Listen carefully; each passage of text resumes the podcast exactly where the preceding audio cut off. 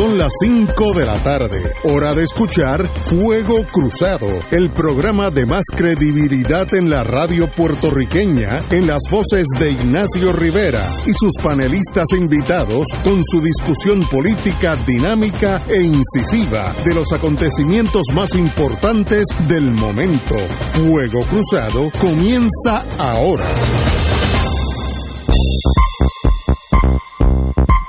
Back in the US of A. Amigos y amigas, un privilegio estar aquí un jueves. Jueves tiene la ventaja que se acerca el viernes. eh, eh, y el viernes colinda con el sábado y con el domingo. Así que estoy estoy en un, un upswing. ¡Ay, María! Estoy, estoy bien. eh. ¡Qué brillante! ¿Has visto como yo manejo este- la lógica? Aquí tenemos, para mí será senador, porque yo uso el sistema británico, que los, los- los rangos se quedan. El senador Nadal Condé. Muy buenas tardes, José. Gracias, Ignacio, y, y saludos aquí a, a ti y, y a, y a- y a los compañeros. Tato Rivera Santana. Buenas tardes, Ignacio, eh, José Nadal, Julio Muriente y todos los amigos y amigas que nos están escuchando. Y a mi izquierda, en todos los sentidos de la palabra, Julio Muriente. Muy buenas tardes. Pero no te preocupes que yo soy conciliador. Muy bien. Buenas tardes. Bueno, amigos y amigas, tenemos que tocar con ustedes que no hemos discutido lo- la transferencia del poder en Estados Unidos. Yo creo que lo, yo estuve viendo la televisión europea y el mundo entero estaba velando esa transferencia. Esperaban, algunos esperaban que hubiera su tiro. Y literalmente luego en la RAI italiana salió que Estados Unidos tenía hasta tan, tanques livianos listos que no aparecieron en todo el escenario. Eso estaban por si había que me- dar maceta de verdad. Ya estaban listos. Primeras nuevas, pero así de preparados estaban. Pero eso es irrelevante. Eh, el mundo ¿Tú crees que es irrelevante? Sí, es relevante. Eh, hay un dicho de la agencia central de, que me enseñaron cuando yo era niño, ya sabes que yo, yo he cambiado. Pero eh, la agencia, de, hay un dicho profundo, cínico pero profundo. Let the die hard die hard. A los fanáticos ocasiones una muerte violenta. Let the die hard die hard. Y cuando los imperios se ven amenazados, sacan las garras. Igual que los tigres y las panteras y el gatito que yo tengo en casa, cuando se molestan, sacan las garras. Los imperios hacen lo mismo. Lo único que esas garras son bien grandes, bien, bien grandes. Bueno, la última vez que lo sacaron costó casi un millón de vidas la guerra civil americana. Entre los muchachos, este, entre ellos mismos, no, no había un enemigo exterior, casi 800 mil muertos. Eh, cuando yo estaba en ese mundo anterior, los Black Panthers llegó un momento que de verdad empezaron a causar problemas y ya no existen. Hubo un montón de asesinatos de los Black Panthers, entre ellos por enfermedades, choques de automóviles. Me acuerdo uno que, no sé si era, ay, Huey o algo, que lo paró un carro de la policía de Los Ángeles para un traffic violation, que es una sangana.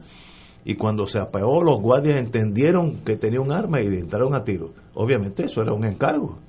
Así que si ese grupo de revoltosos piensa que puede hacer lo mismo sin el apoyo del presidente, porque cuando entraron allí el 6 de enero, tenían el presidente y el abogado del presidente, eh, Giuliani. Yo oía a Giuliani decir, this is trial by combat. Esto es un juicio por combate, juicio por, lo digo dos veces. Ah, cuando tú tienes el establishment a favor tuyo, el presidente, tú eres, tú, tú eres cualquiera es valiente. Ahora, soleado, a los Black Panthers es mucho más difícil porque tienes el sistema en contra y el sistema tiene garra.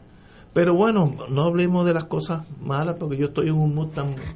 Desde ayer yo estoy, yo no sé por qué estoy de Oye, y, y, y eso que es democrático el No, no, y, y llegó hoy con una camisa hawaiana Sí, colorida. no, yo estoy, yo este, estoy, yo él estoy está celebrando, celebrando. Esa es de la misma que usan el grupo ese, ¿cómo se llama? ¿Proud qué? No, pero no, no. Proud no, Boys, no, Proud. Boys.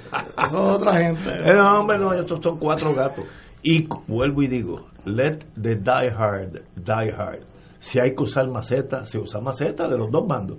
Yo, fíjate como yo, yo hablo de estas cosas y me emociono y me pongo contento, no sé por qué. Sangre, sangre, sangre.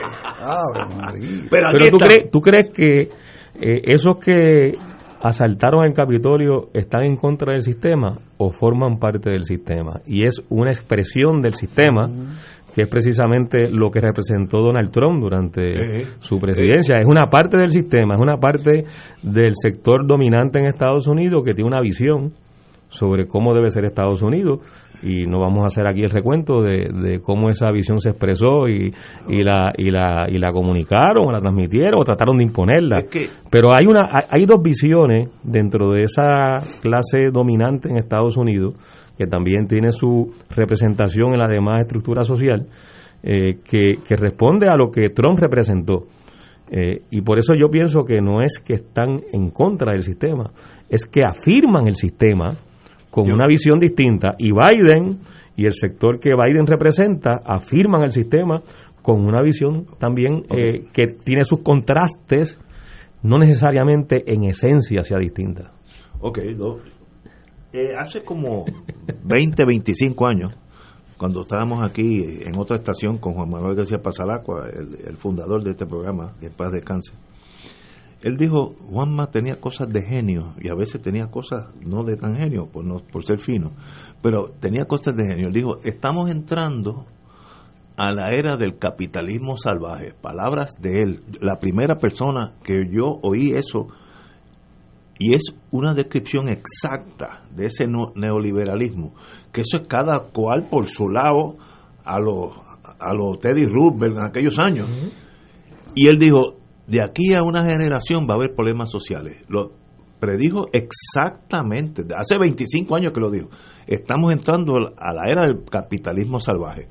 Y estamos pagando los resultados del capitalismo salvaje. El capitalismo es como un león que tú tienes que tenerlo amaestrado y velándolo, porque si lo sueltas, el león se come las cebras y, las, y, y los buitres, lo que sea al lado, porque es su naturaleza. Y cuando vino el neoliberalismo, tal vez empezó con Reagan o tal vez antes, eh, Juan Manuel dijo, cuidado, porque por aquí vamos pa un- en un sendero muy problemático y ya lo estamos viendo. Tú no puedes tener una nación donde 30, 40 millones de personas no tienen ningún servicio médico. Es posible, no, no es posible. Mire, países, a mí me consta personalmente, países como Italia, España, Francia, Portugal, mire, caben en la economía de California, todos, los que- he mencionado, en California caben. Y ellos tienen sistemas totalmente gratis de, de servicios médicos a todos los ciudadanos. Yo conozco ciudadanos que son europeos, que cuando se enferman o cuando quieren ir al dentista, cogen un avión, se van a España, se van a Italia, y todo es gratis. De hecho, la, la mayoría de los países desarrollados Increíble. tienen un Casi sistema de salud universal. El- la y, excepción países, Estados Unidos. exacto, y países que no son desarrollados igualmente. Sí, eh, Canadá tiene un Claro. sistema que es de primera. Por tanto, no hay duda que el sistema nuestro, y aquí hay gente que decir como que nuestro, de ustedes, pero no hay que hacer- sistema- ya no hay que hacer la aclaración. el sistema norteamericano tiene una grande, fa- un grande falla y lo primero que tienen que hacer es, en la medida posible, corregir esa falla. Eso no es fácil en un sistema democrático, porque la Pfizer y la Seneca y todas esas cosas que, producen químicos y el mundo médico eh, aportan para que Biden ganó. Aportan big money. Bueno, y, lo- y los Estados Unidos sigue siendo el país con la mayor economía del mundo, ¿no? Eh, Sigue siendo el... Nadie disputa eso. pero menos eso está- razón para que no haya esos servicios. Por eso, menos eso- razón. eh, esto es medible. Es la economía más grande, pero por mucho. Todavía por encima de China. Es una- que, China que es una tercera. que está creciendo exponencialmente, ¿no? El problema de décadas de los Estados Unidos es la desigualdad social. Ese es. Porque ese dinero no se usa para mejorar la, la calidad de vida de la gente. Se usa pues para el Pentágono, para armas, para armas nucleares, la mejor tecnología militar, tremendo, lo han logrado. Pero la gente todavía, en términos de salud pública, es indigente. La educación pública, Es que es parte de lo que del problema de Trump ahora, la, la falta de, de- de cultura de- de- en los Estados Unidos, porque no hay una educación pública buena. Y, y entonces ahí viene el creerte, el, el creer, pues, teorías de conspiración, el creer, pues, el cuento que sea. Y eso es, es- la crisis social que ahora mismo se, se está viendo y política es producto de ese sistema, de que no hay una buena educación pública ni sistema de salud pública eh, y es todo el mundo pues por su cuenta. Ah, bueno, pues Cada tú- cual por tú- su lado. Ese es el problema. Eh, Fíjate, pe- perdona que haga este eh, comentario adicional. Estoy interrumpiendo, Ignacio. no, no, hombre. Pero eh, Estados Unidos, como representante principal del modo de producción capitalista y como representante principal del neoliberalismo, eh, ha fracasado en los tres desafíos que enfrenta la humanidad. El primero es las desigualdades, la pobreza y esa brecha entre ricos y pobres. Segundo, el problema de salud. La pandemia ha sacado a flote la incapacidad de no disponer de un sistema de salud universal como la tienen otros países. Y, y Tato, perdona que te interrumpa, es el país donde más muertes ¿Ha habido? ¿Ha habido? Ha habido. Y más contagios. Y, y, per cápita, no, per no solamente es. total, es per cápita Sí. también. Un fracaso y es un fracaso, un fracaso, fracaso evidente, ¿no? Y el tercer desafío es el cambio climático y el calentamiento del planeta. Pero ahora, ahora volvimos a entrar. Al, al, al acuerdo de París, Sí, sí. que Trump lo sacó, pero Trump es representación de un sector. Sí, de, de las compañías vinculadas a la, a la producción de energía, a la explotación de los hidrocarburos, a la generación de la contaminación que eso representa, incluso vinculado a los sectores de la manufactura de automóviles que no quieren eh, tener mayores controles en sus tecnologías para reducir las emanaciones de los gases que provocan el efecto invernadero. Eh, Obama había hecho un adelanto en unas decisiones que había tomado y Trump la, la revirtió, o sea, la echó hacia atrás. Eh, así que, que Estados Unidos fracasó en esos tres grandes desafíos que enfrenta la humanidad. Eh, en la desigualdad, la pobreza, en las pandemias que nos anuncian que esta es una de otras que van a venir, producto de otros factores también que tienen que ver con, con el modelo económico.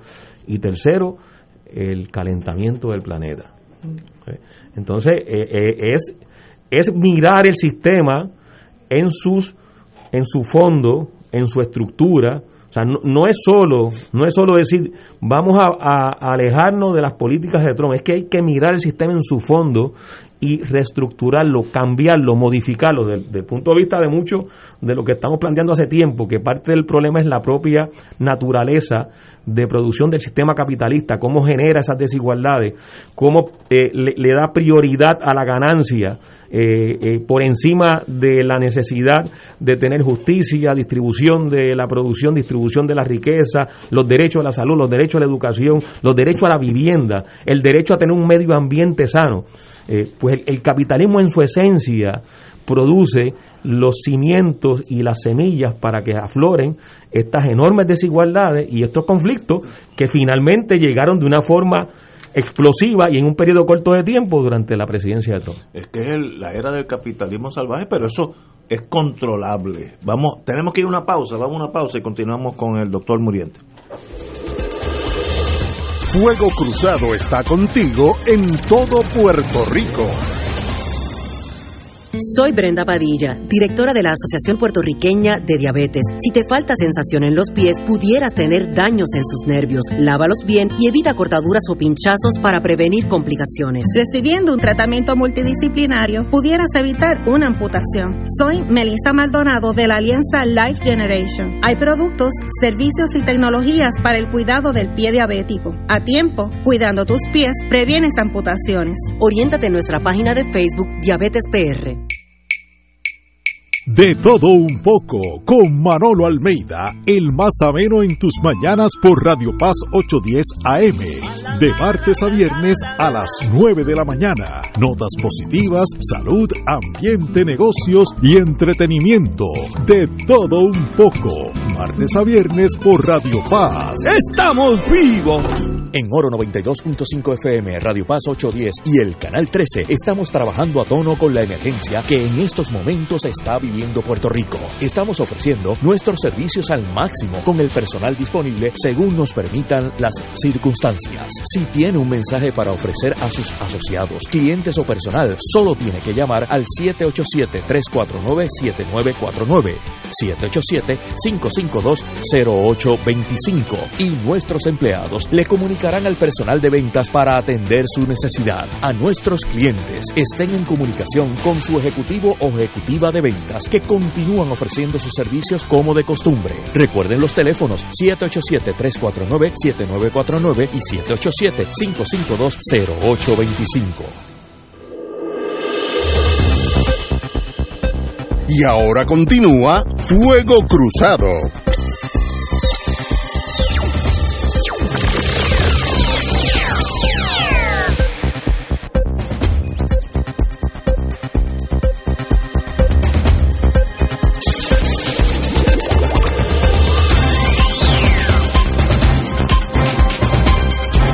Regresamos con el profesor Bruno Muriente. ¿Por dónde vamos en esta nueva época de Joe Biden?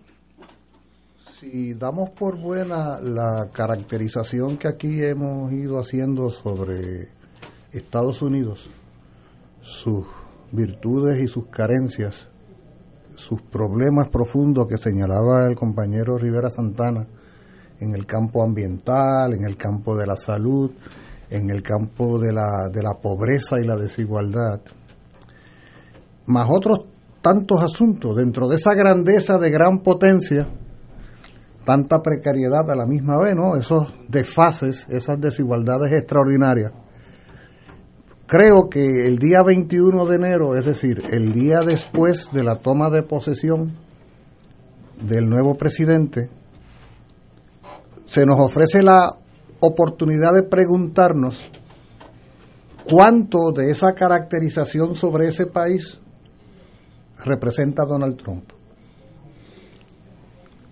Y cuánto de esos profundos problemas que enfrenta Estados Unidos, no he mencionado el racismo, no he mencionado el extremismo, no he mencionado la violencia contra minorías o con la actitud hacia los inmigrantes, ¿Cuánto de todo eso se le podría adjudicar a Donald Trump? Porque si fuera así de sencillo, eso querría decir que, que hoy se acabó. comenzó por lo menos a acabarse todo eso, ¿no? Y, y, que, y, que, bastó con que Biden ayer hablaba de la necesidad de la unidad para que la unidad, la unidad apareciera en escena y se dilucidaran las contradicciones.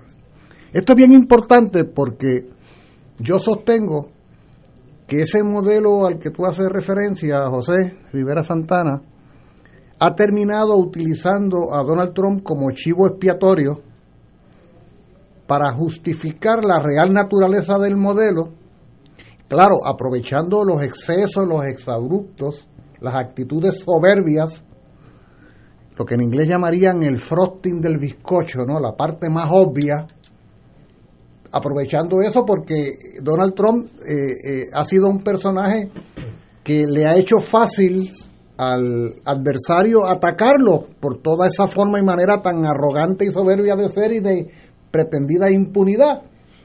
Habría que ver entonces y habría que preguntarse, más allá de esa capa superior del personaje y lo que él proyecta, en qué medida en efecto es Trump, incluso es el trumpismo, el responsable histórico de ese cuadro de situación. Porque si fuera así de cierto, repito, pues bastaría que pasara una o dos semanas y ya estaría todo resuelto. Evidentemente, Donald Trump es una expresión, es una punta de témpano, pero no es el témpano. ¿eh? Es, una, eh, es un articulador de unas ideas, pero él no es la idea ya, eso, estaba ahí. Claro, se dice, oye, se dice, se dice fácil, se dice fácil, pero es harto complejo reconocer dos cosas. En el plano electoral, que suele ser el criterio cuantitativo que se usa en estos tiempos para medir el alcance de este personaje. Este sujeto obtuvo más de 70 millones de votos. 74. 74 en las elecciones del 20 cuando ya había un expediente de todo lo que él era y había hecho. Ahora, cuando salió electo en el 16, sacó otro tanto monto, pero sacó menos 8 millones aproximadamente de lo que sacó después.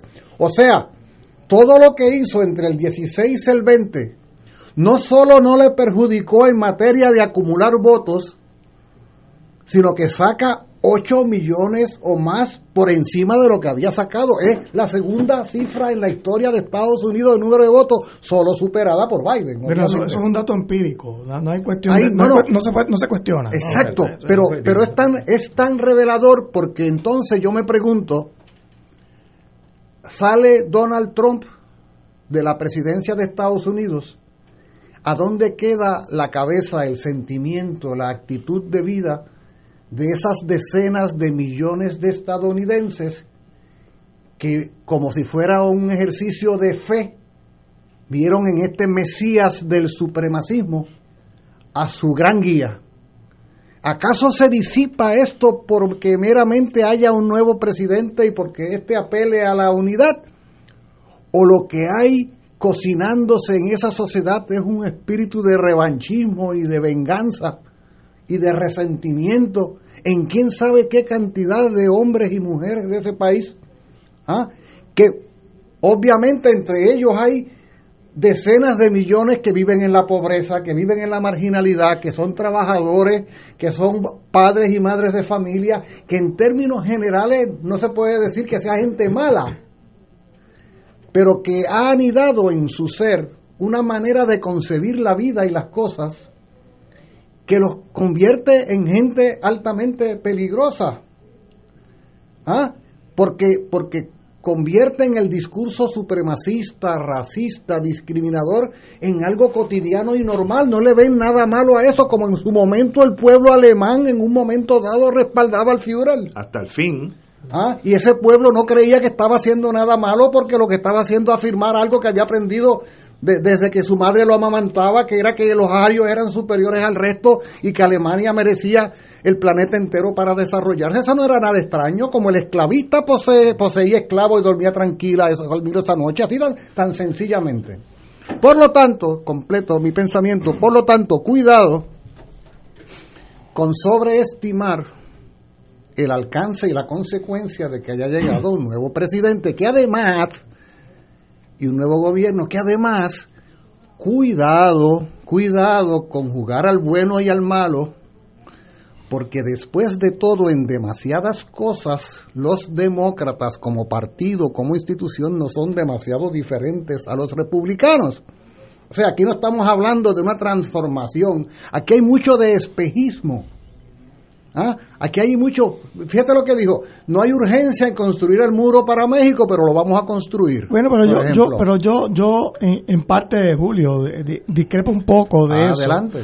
Porque pienso que Biden, eh, que es una persona mayor ya, tiene 78 años, eh, no podemos pues hacernos de de la ilusión de que va a provocar unos cambios radicales en los Estados Unidos Además de que nadie cambia la ideología de un día para otro.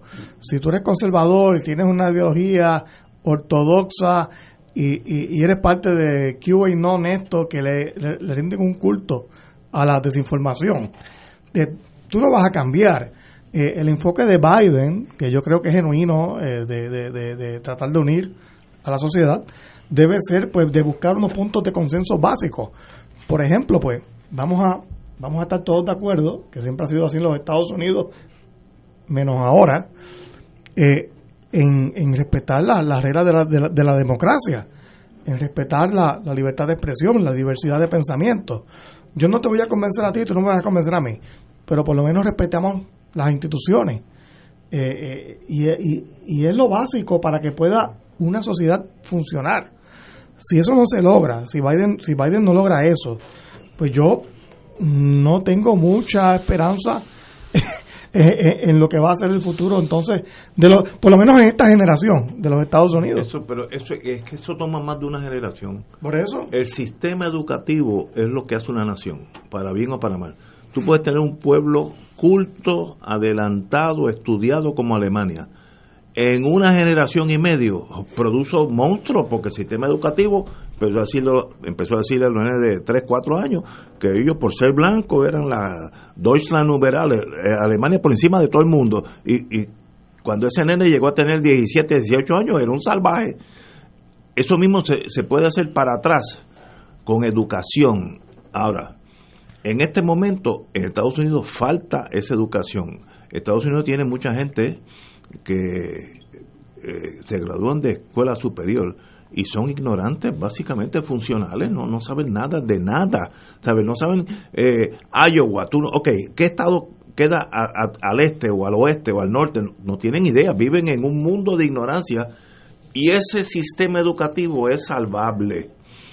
toma años. Pero toma mucho tiempo. Toma años. eso no es el fácil. problema que, que, yo veo es que en, en, el caso de Donald Trump, distinto a, como ha ocurrido en, en, otras experiencias recientes, incluso en América Latina, eh, esta, esta figura, como, como Julio destacaba en los números, obtiene más votos en la segunda elección que en la primera. Es decir, no es que la gente no supiera o no fueran a sorprenderse de lo que ocurriera después, es que ya la gente sabía quién era Trump, su ejecutoria durante el cuatrenio, sus posturas, eh, sus posiciones eh, y cómo se comportó en, en, los momentos más críticos que ha tenido Estados Unidos, como lo hemos señalado, la pandemia, este, la crisis económica eh, y, y, la, y, el, y el tema medioambiental, que sigue siendo un, un, un tema importantísimo. Que debería ser y, el principal.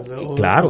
Y entonces 74 millones de estadounidenses votaron por esa persona que representa unas posiciones que son contrarias a lo que plantea por lo menos eh, la mitad del mundo o el resto del mundo eh, con relación a esos tres asuntos. Lo, lo y si a eso tú le sumas... Pero no, no seas tan generoso.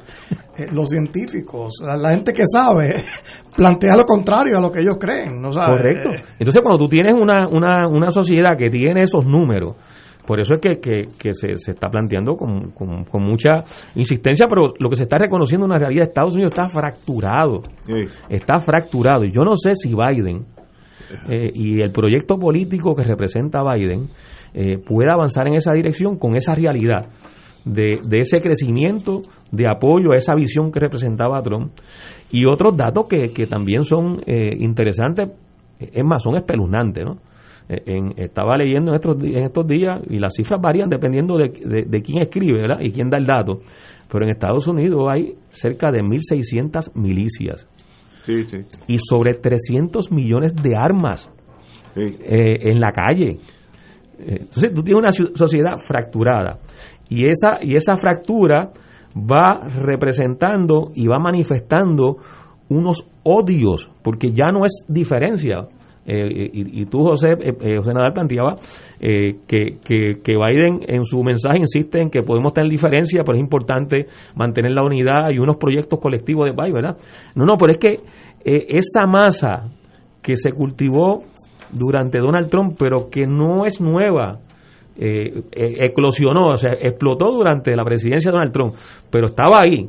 Eh, esa masa eh, tiene unos odios antiguos que lo siguen expresando, que vienen de distintas de distintos orígenes y, se han discutido mucho públicamente y en gran de, medida Tato de, era, de, cómo se estructuró cómo se construyó esa sociedad norteamericana pero Tato bueno, pues, es racismo en gran bueno, medida claro, es racismo, claro. vamos a hablarlo claro. Bueno, o sea, es, ra, ra, es racismo, así, o sea, odio a las mujeres, claro. o sea, porque el propio sistema no permitía que las mujeres votaran.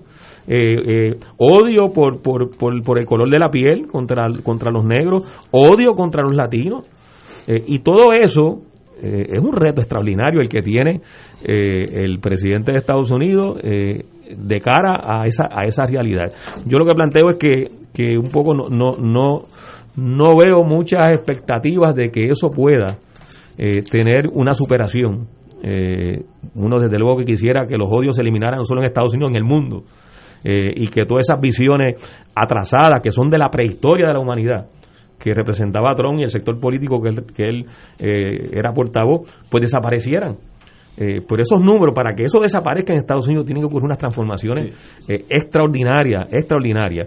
Eh, se menciona la educación, que ciertamente es importantísima, pero la educación tiene que tener un proyecto.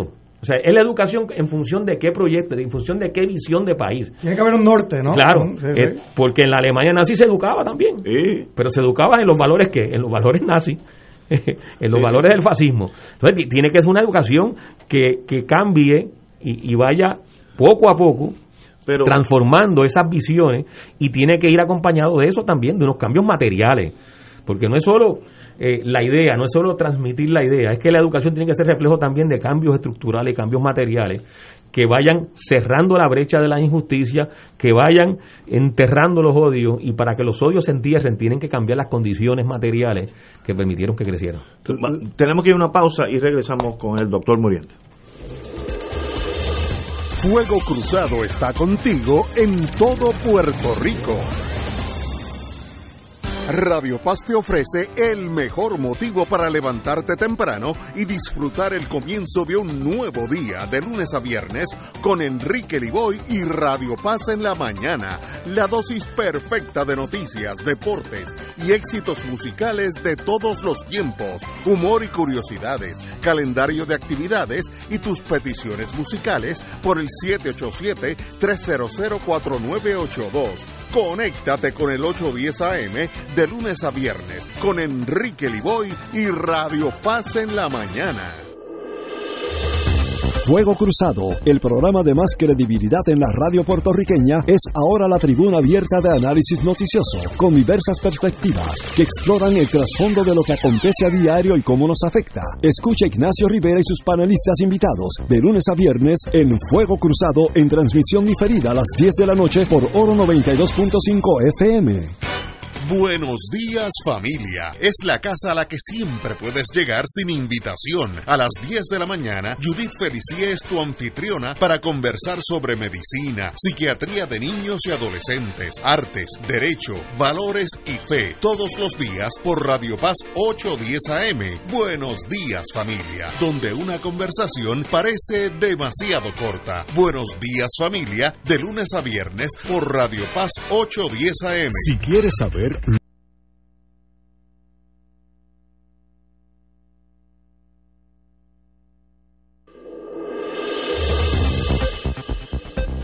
Ahora continúa Fuego Cruzado.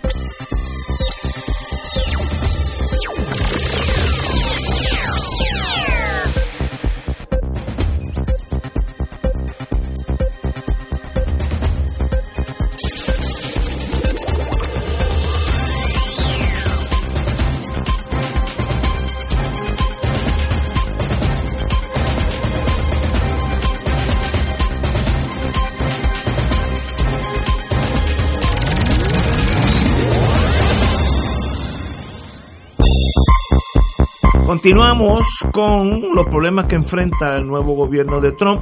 Vamos a hablar ahorita de la esperanza que hay, pero vamos continuamos con cuáles son el Estados Unidos que este señor lleva 24 horas como presidente. Thanks God. Eh, continúa y esperemos que, que tenga que triunfe en su menester.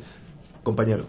En lo circunstancial de las pasadas 48 horas, probablemente más importante que el alcance que pudieran tener esas medidas que va tomando esta nueva administración en términos de la profundidad política que implica, es el hecho de que esta toma de posesión tuvo que ocurrir en un estado de sitio.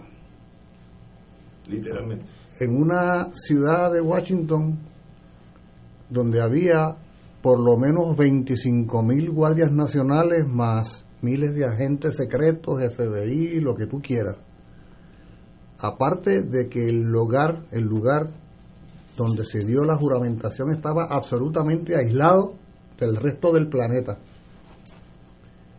Eso es una señal inequívoca de crisis social. O sea, eso no sucede meramente porque haya discrepancia con un presidente. Ese fue un ejercicio de miedo, no de fuerza. Fue un ejercicio de temor y de admisión. Y de admisión. Igual pudieron haber tenido que hacer en los 50 capitolios de los 50 estados de Estados Unidos. Y no sería la primera vez porque el propio día 6 de enero hubo manifestaciones y situaciones de conflicto en por lo menos cinco. Hasta Hawái llegó la, el tsunami de la llamada insurrección de los supremacistas. Quiero hacer un señalamiento, Ignacio, porque tú mencionabas de cómo en una generación o dos se altera y se transforma la mentalidad de, de un pueblo. Históricamente ha pasado. Eso puede ser así, o sea, puede suceder que en un periodo corto de tiempo, si hay un control absoluto del aparato ideológico, mediático, educativo, se transforme a por lo menos a un sector importante de la sociedad. Eso puede ser cierto. Y en el caso de... Pero hay dos cosas que hay que aclarar el, el discurso supremacista en Alemania, por decir un país del norte de Europa, no nace con Hitler ni nace con los nazis. O sea, el discurso supremacista ario es histórico de por lo menos se retrotrae hasta el siglo XIII. Ah, o sea, el antisemitismo no nace con Hitler. O sea, eh, Hitler, eh, cuando digo Hitler, digo el proceso que él encabeza, supuso la exacerbación de esas contradicciones étnicos, raciales, religiosas, nacionales. En el caso de Estados Unidos sucede lo propio. O sea, ese país, llamado Estados Unidos, la primera república independiente de América, fue concebida y constituida por un grupo de, sobre todo de hombres masculinos, blancos, ricos, terratenientes, esclavistas, políticamente conservadores, religiosamente fundamentalistas, que si hubieran logrado el objetivo de que sus demandas ante la corona británica se hubieran cumplido, probablemente no hubieran firmado la declaración de independencia ni hecho la guerra, y que hicieron la guerra para constituir una república para ellos. O sea, era una república para blancos, ricos, conservadores, fundamentalistas religiosos, esclavistas.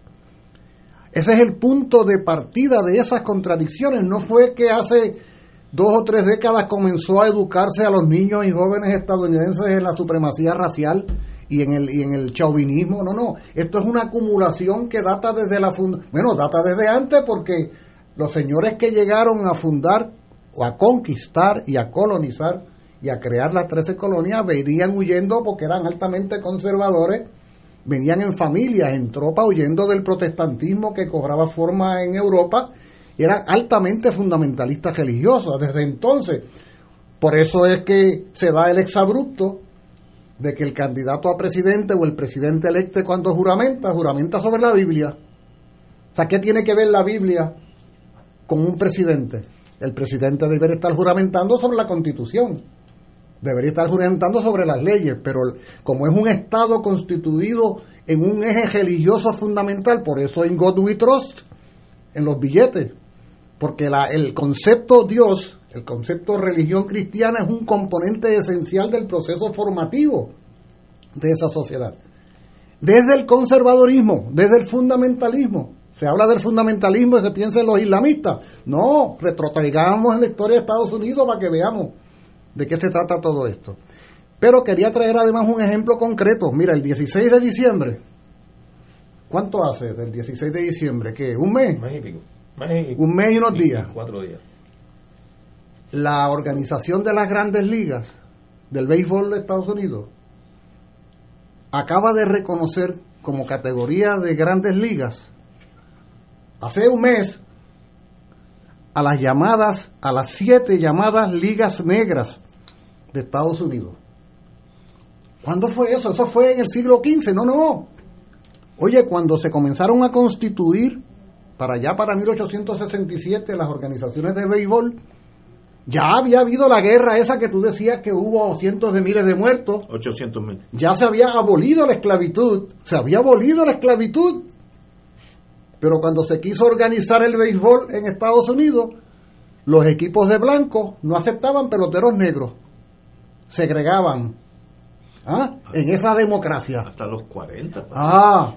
Y entonces, ante esa situación, los peloteros estadounidenses afrodescendientes, o sea, los hijos y los nietos de esclavos que aprendieron a jugar béisbol y que eran buenos, tuvieron que organizar sus propias ligas y llegaron a organizar para hasta siete ligas. Oye, hasta el año 1947-48 con Jackie Robinson y Stalcher Page.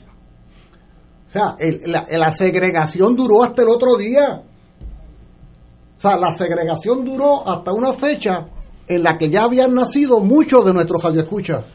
Bueno, pero, pero, pero Julio, es que, en, otra, en, otras dimensiones de la vida continuó. traigo, traigo el ejemplo. Los, negros vivían en, en, las áreas pobres. Pero hasta los años 60, eh, eh, poco antes de yo nacer, todavía no, no, no, los negros no tenían los mismos derechos. Oye, pero eh, pasaron, o sea, pasaron, oye, de 47 para acá, 53 más 20 son 73 años, ¿verdad? Pasaron 73 años antes de que Mayo, el Major League Baseball, no sé qué, reconociera a los peloteros de las ligas negras hace un mes. como peloteros de grandes ligas con su récord. Bueno, como debe ser. Estuvieron Claro, marginados, pero estuvieron claro. marginados hasta el mes pasado. Bien. Y como señala el compañero, porque además, Rivera Santana, eh, no es solo en ese ámbito, porque eh, siete meses, siete años después, siete años después de que Jackie Robinson comenzara a jugar en las grandes ligas de los blancos, que se quebrara o comenzara a quebrarse la segregación, siete años después fue arrestada Rosa Parks por sentarse al frente en una guagua exclusiva para blancos. Entonces, podemos hacer una cadena de cronologías hasta el asesinato de ciudadanos afrodescendientes el año pasado y vamos a descubrir, no, no, ni se diga de los linchamientos ¿ah? Durante el siglo XIX, las primeras décadas del siglo XX. Oye, que hagan historia nuestros compatriotas puertorriqueños sobre la vida que les ha tocado vivir a los que emigraron en los 40, los 50, los 60, los 70. Porque no hay que ser negro en ese país para ser discriminado. ¿Ah? Entonces, no es un asunto, Ignacio, lo que quería decir, siendo cierto lo que tú planteas de que un proceso intensivo de carácter ideológico altera maneras de pensar, en el caso de Estados Unidos estamos hablando de un proceso histórico que este señor ha servido como el, como el precipitador, el precipitador de ese proceso más que centenario. ¿Cómo tú resuelves un proceso más que centenario de discrimen y segregación en una sociedad? Basta con, Pero- pero, basta con Julio, cambiar de presidente. Pero. Julio, vamos, vamos a hablar de Puerto Rico. O sea, eh, eh, los, los latifundios azucareros en Puerto Rico eran otra forma de esclavitud. No fue hasta que llegó Togwell, Muñoz Marín a la gobernación, que empezaron unas presiones para cambiar eso, que eso se eliminó. Pero en Puerto Rico la esclavitud existía de facto, cuando estaban los ingenios azucareros hasta los años 50. Y las condiciones de la gente eran paupérrimas. eh, ¿No? Eh, El horrible. tiempo muerto era de Ah. hambre, hambre se pasaba en Puerto Rico. Un amigo mío que obviamente tiene buen sentido del humor me manda aquí, déjeme, ya lo borré, pero eh, pues la era de Trump prendió las luces y estamos viendo ahora las cucarachas. Y es verdad, él él no es el flashlight, él prendió las luces. Lo que estamos viendo es lo que ya estaba ahí en esta nación. Pero, pero del árbol caído, pero, pero del árbol caído todo el mundo hace leña. Aquí hay que decir también que Jennifer González, Luis Fortuño y otros líderes del PNP le cargaron las maletas a Donald Trump Sí. por cuatro años. Y ahora que cayó en desgracia, es fácil decir, ah, yo no, no está apto para Pero- ser presidente. Pero contra, tú fuiste quien lo apoyó. No, pero- Y, O y sea, eso, y eso es bien eh, importante, José, porque mucha gente, ante los eventos que ocurrieron el 6 de enero, aprovecharon para guardar distancia, pero lo estuvieron apoyando en las cosas más perversas hasta digo- ese momento. y en el campo hay otros dichos, pero yo digo árbol caído, otros no se sí, sí. Por eso digo que está siendo utilizado como chivo expiatorio, porque Claro. ahora resulta que es el Ah, malo de la claro, película, claro. ¿ves? Desde el- en, en en- Agostini, Zoraida Fonalleda, muchas personas le cargaron las maletas durante cuatro años. y lo apoyaron. y lo apoyaron, Lo apoyaron. puertorriqueños, y hay que decir los nombres para que la gente se acuerde de eso. Pero hay algo peor, José. Son trompistas. O sea, puede que no estén con Trump por oportunismo, pero su cabeza está llena de esas ideas, mano. A- ayudaron a prender el flashlight. Que es lo peor, eso es peor todavía. Es la extrema derecha boricua. que existe, digo, en todo país existe una extrema derecha, parece que aquí pues tienen poder. Vamos a una pausa y regresamos, yo tengo algo que decir, para complicarle aún más la ecuación. Si me da 30 segundos, Ignacio, varios vecinos nos han estado llamando aquí a la estación de que están sin el servicio de agua potable en Río Piedra, Río Piedra. Capetillo, University Garden, eh, para que la autoridad cultural Es que hay una alcantarillado. avería, hay una ah, sí, avería, ya está anunciada la avería. creo que en Carolina, si Ok. no me equivoco. O la justo, en la justo, en la En Sergio Méndez. ¿sabes? en Sergio Cueva. En la planta En Sergio Cueva, hay una Sergio eso es cierto. Sergio Méndez. un músico. Pues Sergio amigo, acuerdo. Y yo aprendí durante la tormenta que el agua es más importante que la electricidad. Porque yo es. no en la humanidad llegó aquí millones de años. Y que el brandy. Y que el brandy. No, que el brandy no. El brandy ahí estamos El hablando coñac. de cosas. Si hay que escoger entre agua y coñac, me voy con el coñac. Vamos a una pausa. Fuego Cruzado está contigo en todo Puerto Rico. En Buenos Días Familia por Radio Paz 810 AM a las 10 de la mañana de lunes a viernes acompañas a Judith Felicie en una agenda de interés para ti, de lo que quieres escuchar, aprender y disfrutar. Comparte con sus invitados como el doctor Edgardo Rosario Burgos y su consultorio radial, la psiquiatra María Teresa Miranda en Familia, Crisis y Soluciones y la doctora Ada Rosabal hablando de fe, el periodista Javier Santiago con lo mejor de la cultura popular entre muchos temas. Buenos días familia, de lunes a viernes por Radio Paz 810 AM. Hola, te habla Brenda Padilla, directora de la Asociación Puertorriqueña de Diabetes. Cuida bien tus pies, evita que sean parte de las 2.500 amputaciones anuales. Sin embargo, si ya es tarde y enfrentas una amputación inevitable, tienes derecho a una buena prótesis y un cuidado competente. Soy el doctor José Hernández y la alianza Life Generation está aquí para apoyarte. Oriéntate en la página de Facebook de la Asociación Puertorriqueña de Diabetes. A tiempo, cuidando tus pies, previenes amputaciones. Ser rotario es vivir la alegría de servir a los demás, a la vez que cultivas la amistad y el compañerismo, sin límites y descanso. Mensaje del Club Rotario de Río Piedras. Fanático del deporte, la mejor información y el mejor análisis lo escuchas los sábados a las 2 de la tarde por Impacto Deportivo con Javier Sabat y el más completo elenco en deportes por Radio Paz 810 AM y en las redes sociales Facebook Impacto Deportivo Radio PR Twitter e Instagram Impacto underscore Deport juntos impactando el deporte nacional. En Oro 92.5 FM, Radio Paz 810 y el Canal 13 estamos trabajando a tono con la emergencia que en estos momentos está viviendo Puerto Rico. Estamos ofreciendo nuestros servicios al máximo con el personal disponible según nos permitan las circunstancias. Si tiene un mensaje para ofrecer a sus asociados, clientes o personal, solo tiene que llamar al 787-349-7949. 787-552-0825 y nuestros empleados le comunicarán al personal de ventas para atender su necesidad. A nuestros clientes estén en comunicación con su ejecutivo o ejecutiva de ventas que continúan ofreciendo sus servicios como de costumbre. Recuerden los teléfonos 787-349-7949 y 787-552-0825. Y ahora continúa Fuego Cruzado.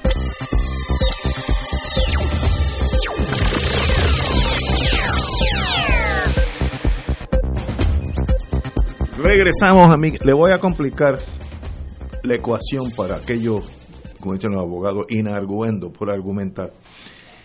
Me voy a poner como los peregrinos que llegamos, fíjate como yo me meto en, en, la, en, la, en el Mayflower. Sí, se te ve la pinta. sí, con mirarme tú te das cuenta. Lleguemos a Plymouth Rock, New Hampshire, allí en, en New England, y nos desembarcamos y dijimos, oye, esto está lo más bueno, qué grande es esta cosa. Muy bien. Entonces, sé que yo leí hace unos años que se dieron cuenta que había espacio de sobra, no, ni sabían lo grande que era Estados Unidos porque todavía están en New England, pero empezaron a caminar, a hacer, valerse por sí mismos, por eso es que las armas son tan importantes en Estados Unidos. La arma es lo único que tenía ese peregrino para sobrevivir, cazar y defenderse de los indios, etcétera, etcétera. Luego vinieron los irlandeses, no, holandeses, vino, había mucho pobre holandés, se, unieron a New England eh, y siguieron por ahí caminando. En el siglo XIX eh, ya la industria empieza a correr, necesitan más inmigrantes para llenar la, necesidad de la industria. Italia se vació en Estados Unidos. Se estima que en, en, en los 1800 y el principio del siglo XX eh, entraron 14 millones de italianos. ¿Sabes lo que es casi un país? 14 millones de italianos. Luego vino el, el hambruna en Irlanda, antes o después de los italianos. Y Irlanda se vació en Estados Unidos. Eh, un, hubo un, una enfermedad que le dio a las papas en Irlanda y eso era parte del comestible básico de irlandeses y, hubo irlandeses que murieron de hambre en Irlanda y se fueron para Estados Unidos. Luego hubo una hambruna en Islandia, yo estuve en Islandia en aquellos años eh, pasados y en Islandia también hubo una hambruna y Estados Unidos abrió las puertas con el entendido que se iban para Minnesota, eh, para Wisconsin, Minnesota, que es igual que estar en Islandia, no, no había gran cambio. Y poblaron todo eso por ahí de vikingos irlandeses, eh, islandeses. Ahora lo voy a complicar la ecuación. Hicimos, estoy pensando como anglosajón, hicimos una, una nación a puro pulso, hubo guerra con los indios, pregúntale al general Custer que los rodearon allá en North Dakota y los mataron a todos y tuvimos que ir entonces después a salir de los indios, las atrocidades que pasaron, no vamos a entrar en eso, estoy pensando como anglosajón. Y llegamos un día a California, ah, from sea to shining sea, pasan casi dos siglos. Y yo me veo ahora en muchas áreas de Estados Unidos en minoría racialmente hablando. Ese anglosajón que llegó en el Mayflower, cuando yo tengo un hijo que vive en, vivía en Houston, ahora vive en Austin, pero es la misma cosa. Y yo vi la transferencia cuando un día el alcalde de Houston ganó un latino. Eso para esos tejanos es algo incomprensible. O sea, es, es más allá de lo que esa nación se hizo. No es para estos señores que no hablan, entran eh, ilegalmente, son católicos, son pobres, son trigueñitos así como Ignacio Rivera, y ahora es el alcalde. ¿Qué quiere decir si el alcalde es el de Houston? El jefe de la policía entonces se llama González, el jefe de los bomberos, porque allá todo es el sistema por votación, ¿no? Y entonces yo empiezo a, a seguir, a sentirme acorralado en mi propio país. Voy a perder el poder hegemónico de lo que yo era. Los los New England, como ellos se llaman, New England Yankees. Y ah, cuando yo estudié high school en New Hampshire, yo nunca, nunca oí nadie hablar español. Nunca. O sea, el español es como si uno hablara búlgaro. eso no existió hasta que regresé a Puerto Rico. Hoy tú vas a Manchester, Manchester, New Hampshire, donde vive mi hija y el español es casi un lengua franca. Los que sirven los restaurantes, hay restaurantes mexicanos, etcétera, etcétera. Por tanto, esa población latina que es foránea para el anglosajón, estoy hablando ahora racialmente, ya se está como, un virus, está cogiendo Estados Unidos completo y van a llegar un momento, mira, en la Cámara, en el Senado, ya hay latinos, Menéndez en el Senado, eh, los, nuestros legisladores allá, Cámaras eh, en la Cámara. ¿Nuestros qué? nuestros legisladores en la Cámara. te estoy hablando como si fueran glosadores.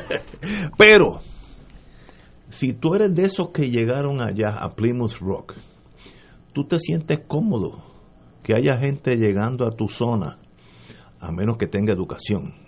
Pero estoy partiendo de la premisa de los de los de estas personas casi salvajes. Y llegan al county mío allá en, Nebraska.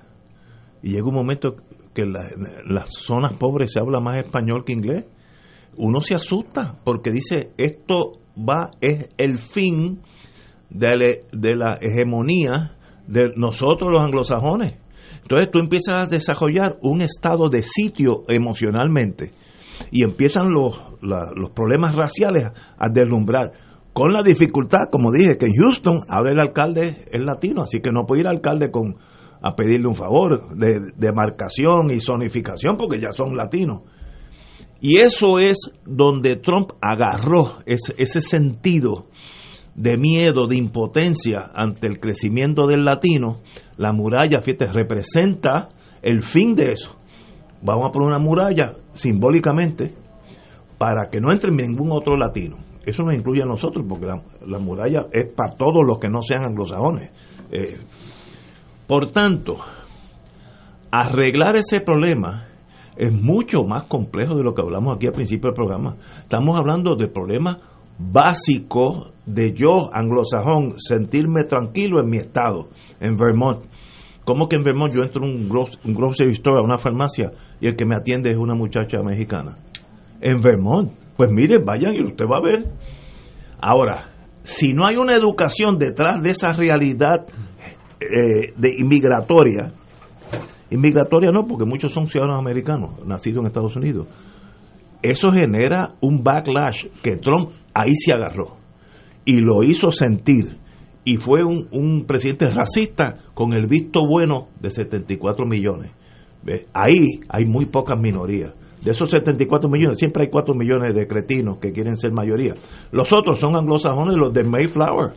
Entonces, ¿cómo tú solucionas esa realidad racial de dos culturas chocando una con la otra, em- empujándose una la, uno con la otra? Eh, eso no es fácil. Pónganse del lado del anglosajón, porque con los latinos yo entiendo todo, eso llame. No, vamos, nosotros tenemos derechos y si nos reproducimos allá en North Dakota, pues en Helena, North Dakota, pues somos hablamos español.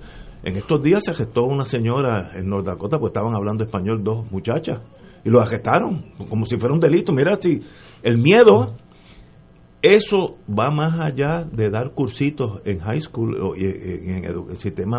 eh, Es un problema bien profundo, esa escisión emocional, dash racial. Eso no es fácil para Biden o los próximos cuatro presidentes, aunque sean Pero demócratas. fíjate que lo, lo que tú has descrito realmente no, no es como tú hiciste en la introducción, que, que, que venías a complicar el asunto. No, no, la- la- no, no, no la has complicado. Lo que has descrito es La realidad. la realidad de cómo Estados Unidos ha construido los cimientos mismos de su debilitamiento estructural. Porque fíjate que, que ese, es- esos procesos migratorios que no responden solamente a que en un país o X o Y país eh, haya la, la, la cantidad de gente que esté dispuesta a emigrar a Estados Unidos o a cualquier otro país. No, no, es que parte de los procesos económicos en Estados Unidos fomentaron que llegaran esas emigraciones, que llegaran eh, millones de personas de otros países, porque necesitaban Europeos. mano de obra, necesitaban mano de obra. Y los millones de negros africanos Sí, al sur. que, que que- estaban- que importó eh, precisamente el sistema económico basado en la esclavitud. Porque necesitaban esa Necesitaba mano mano de obra. Así que la propia eh, dinámica económica que dio surgimiento a Estados Unidos, eh, por eso hablábamos al principio de que es un problema estructural, porque viene desde su propia creación, desde sus orígenes.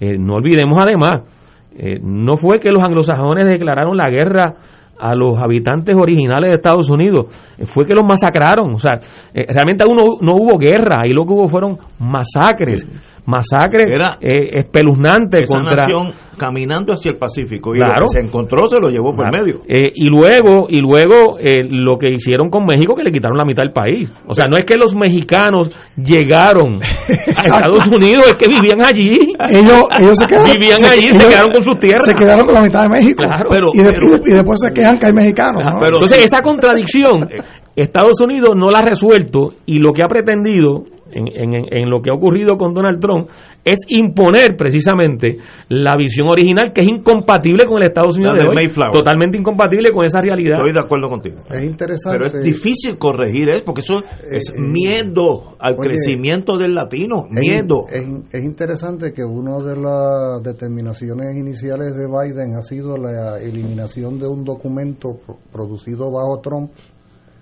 donde había una interpretación adulterada y falsa sobre el tema de la esclavitud. Precisamente esa relectura de que la esclavitud después de todo no fue un problema como dicen, ni, la- ni el tratamiento a la población afrodescendiente. Pero el punto que tú traes, Ignacio, es muy relevante y nos obliga necesariamente a retrotraernos una vez más a los orígenes mismos.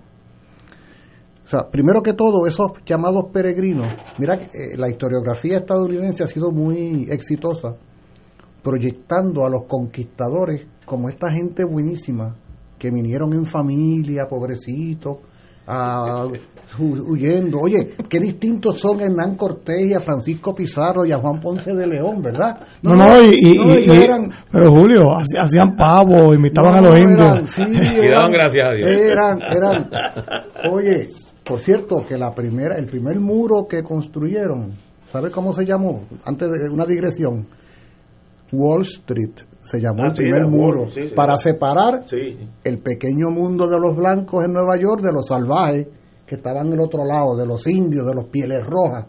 Entonces, ¿qué pasa? Esta po- aquí hay un problema de origen. Si hacemos un análisis comparado de los procesos de conquista y colonización entre lo que fue la conquista desde la corona española en, en otra región de América y lo que fue la conquista británica y esta que tú decías, polaca y demás, no polaca, sino británica, alemana y toda la gente que fue llegando. También. No, Nueva York era, primer- antes de ser Nueva York, era Nueva, Nueva Amsterdam.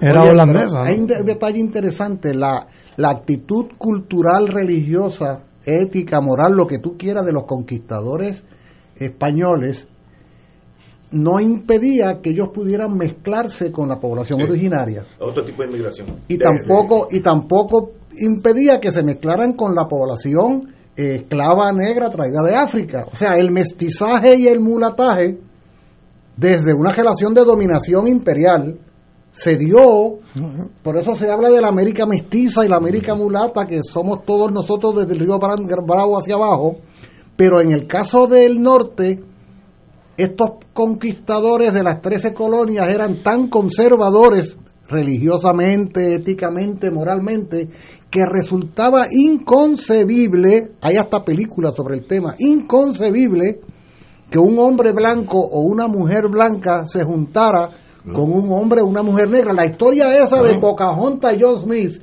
de, de Walt Disney, del británico John Smith, eso fue una intención de sublimar una situación irreconciliable. Por lo tanto, el- la frontera irreconciliable de razas, de religiones, de cultura, marcó la distancia desde un primer momento. Pero Julio, ¿quién lo creó? Porque ¿quién trajo los negros a América? Pues, pues fueron los, los a, a Norteamérica, pues los europeos, ingleses. Ahora, ahora quiero, Eh, quiero, quiero decir... ¿Quién invadió la tierra de los Vamos- indígenas y los vamos- mexicanos? Vamos a una pausa, Pues, son las 18 horas y vamos y seguimos con el New England, con los Mayflower Boys. Fuego Cruzado está contigo en todo Puerto Rico. Aquí la llama se enciende cada tarde a las 5 porque escuchas Radio Paz 810 AM, WKBM San Juan y retransmite en diferido WOROFM Corozal San Juan, la Casa de Fuego Cruzado, el programa de más credibilidad en la radio puertorriqueña.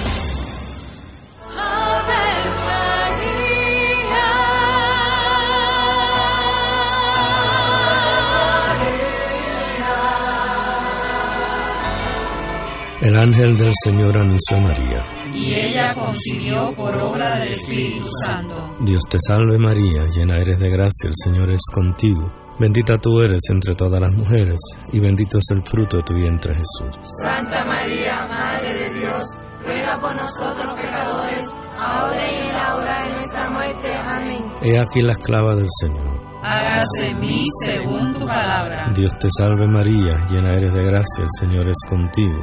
Bendita tú eres entre todas las mujeres, y bendito es el fruto de tu vientre Jesús. Santa María, Madre de Dios, ruega por nosotros pecadores, ahora y en la hora de nuestra muerte. Amén. Y el Verbo se hizo carne. Y habitó entre nosotros. Dios te salve María, llena eres de gracia, el Señor es contigo. Bendita tú eres entre todas las mujeres, y bendito es el fruto de tu vientre Jesús. Santa María, Madre de Dios, ruega por nosotros pecadores, ahora y en la hora de nuestra muerte. Amén. Ruega por nosotros, Santa Madre de Dios. Para que seamos dignos de alcanzar las promesas de nuestro Señor Jesucristo. Oremos. Derrama, Señor, tu gracia sobre nosotros, que por el anuncio del ángel hemos conocido la encarnación de tu Hijo, para que lleguemos por su pasión y su cruz a la gloria de la resurrección, por Jesucristo nuestro Señor. Amén. Gloria al Padre, al Hijo y al Espíritu Santo. Como era en un principio, ahora y siempre, por los siglos de los siglos. Amén. Cada sábado de 9 a 11 de la mañana tendrás un encuentro con De Frente con la Verdad, donde se discuten asuntos que tocan de cerca la actualidad en todas sus perspectivas, las historias que afectan a tu diario vivir, estos y otros temas analizados desde el punto de vista evangélico. De Frente con la Verdad, todos los sábados de 9 a 11 de la mañana por Radio Paz 810. Y ahora continúa Fuego Cruzado.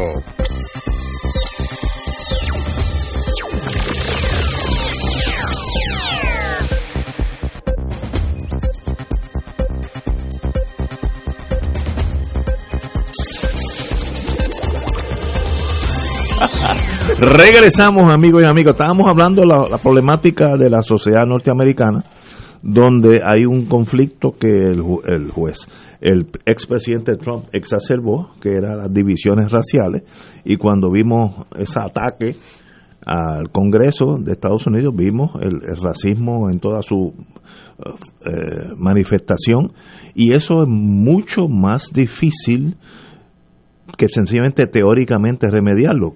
Yo diría, pues educación, un nuevo amanecer, sí.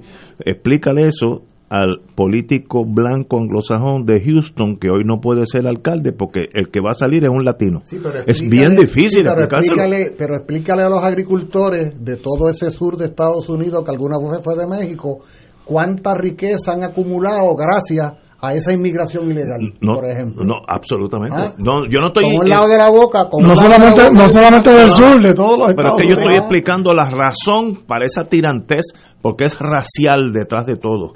No es ni política ni económica, no, no. Es raci ¿Quién va a mandar en Texas? Si sigue esa inmigración corriendo, en 30 años llegan a Dallas arriba, ¿sabes? Que ya llegaron. Porque siguen, siguen llegando. No, Es pero que- digo para ser ma- mayoría Pero es que políticamente. Texas era México, lo, lo que invadieron fueron los, Las los- cifras hablan de anglosajones. 60 millones de latinoamericanos y caribeños y su descendencia.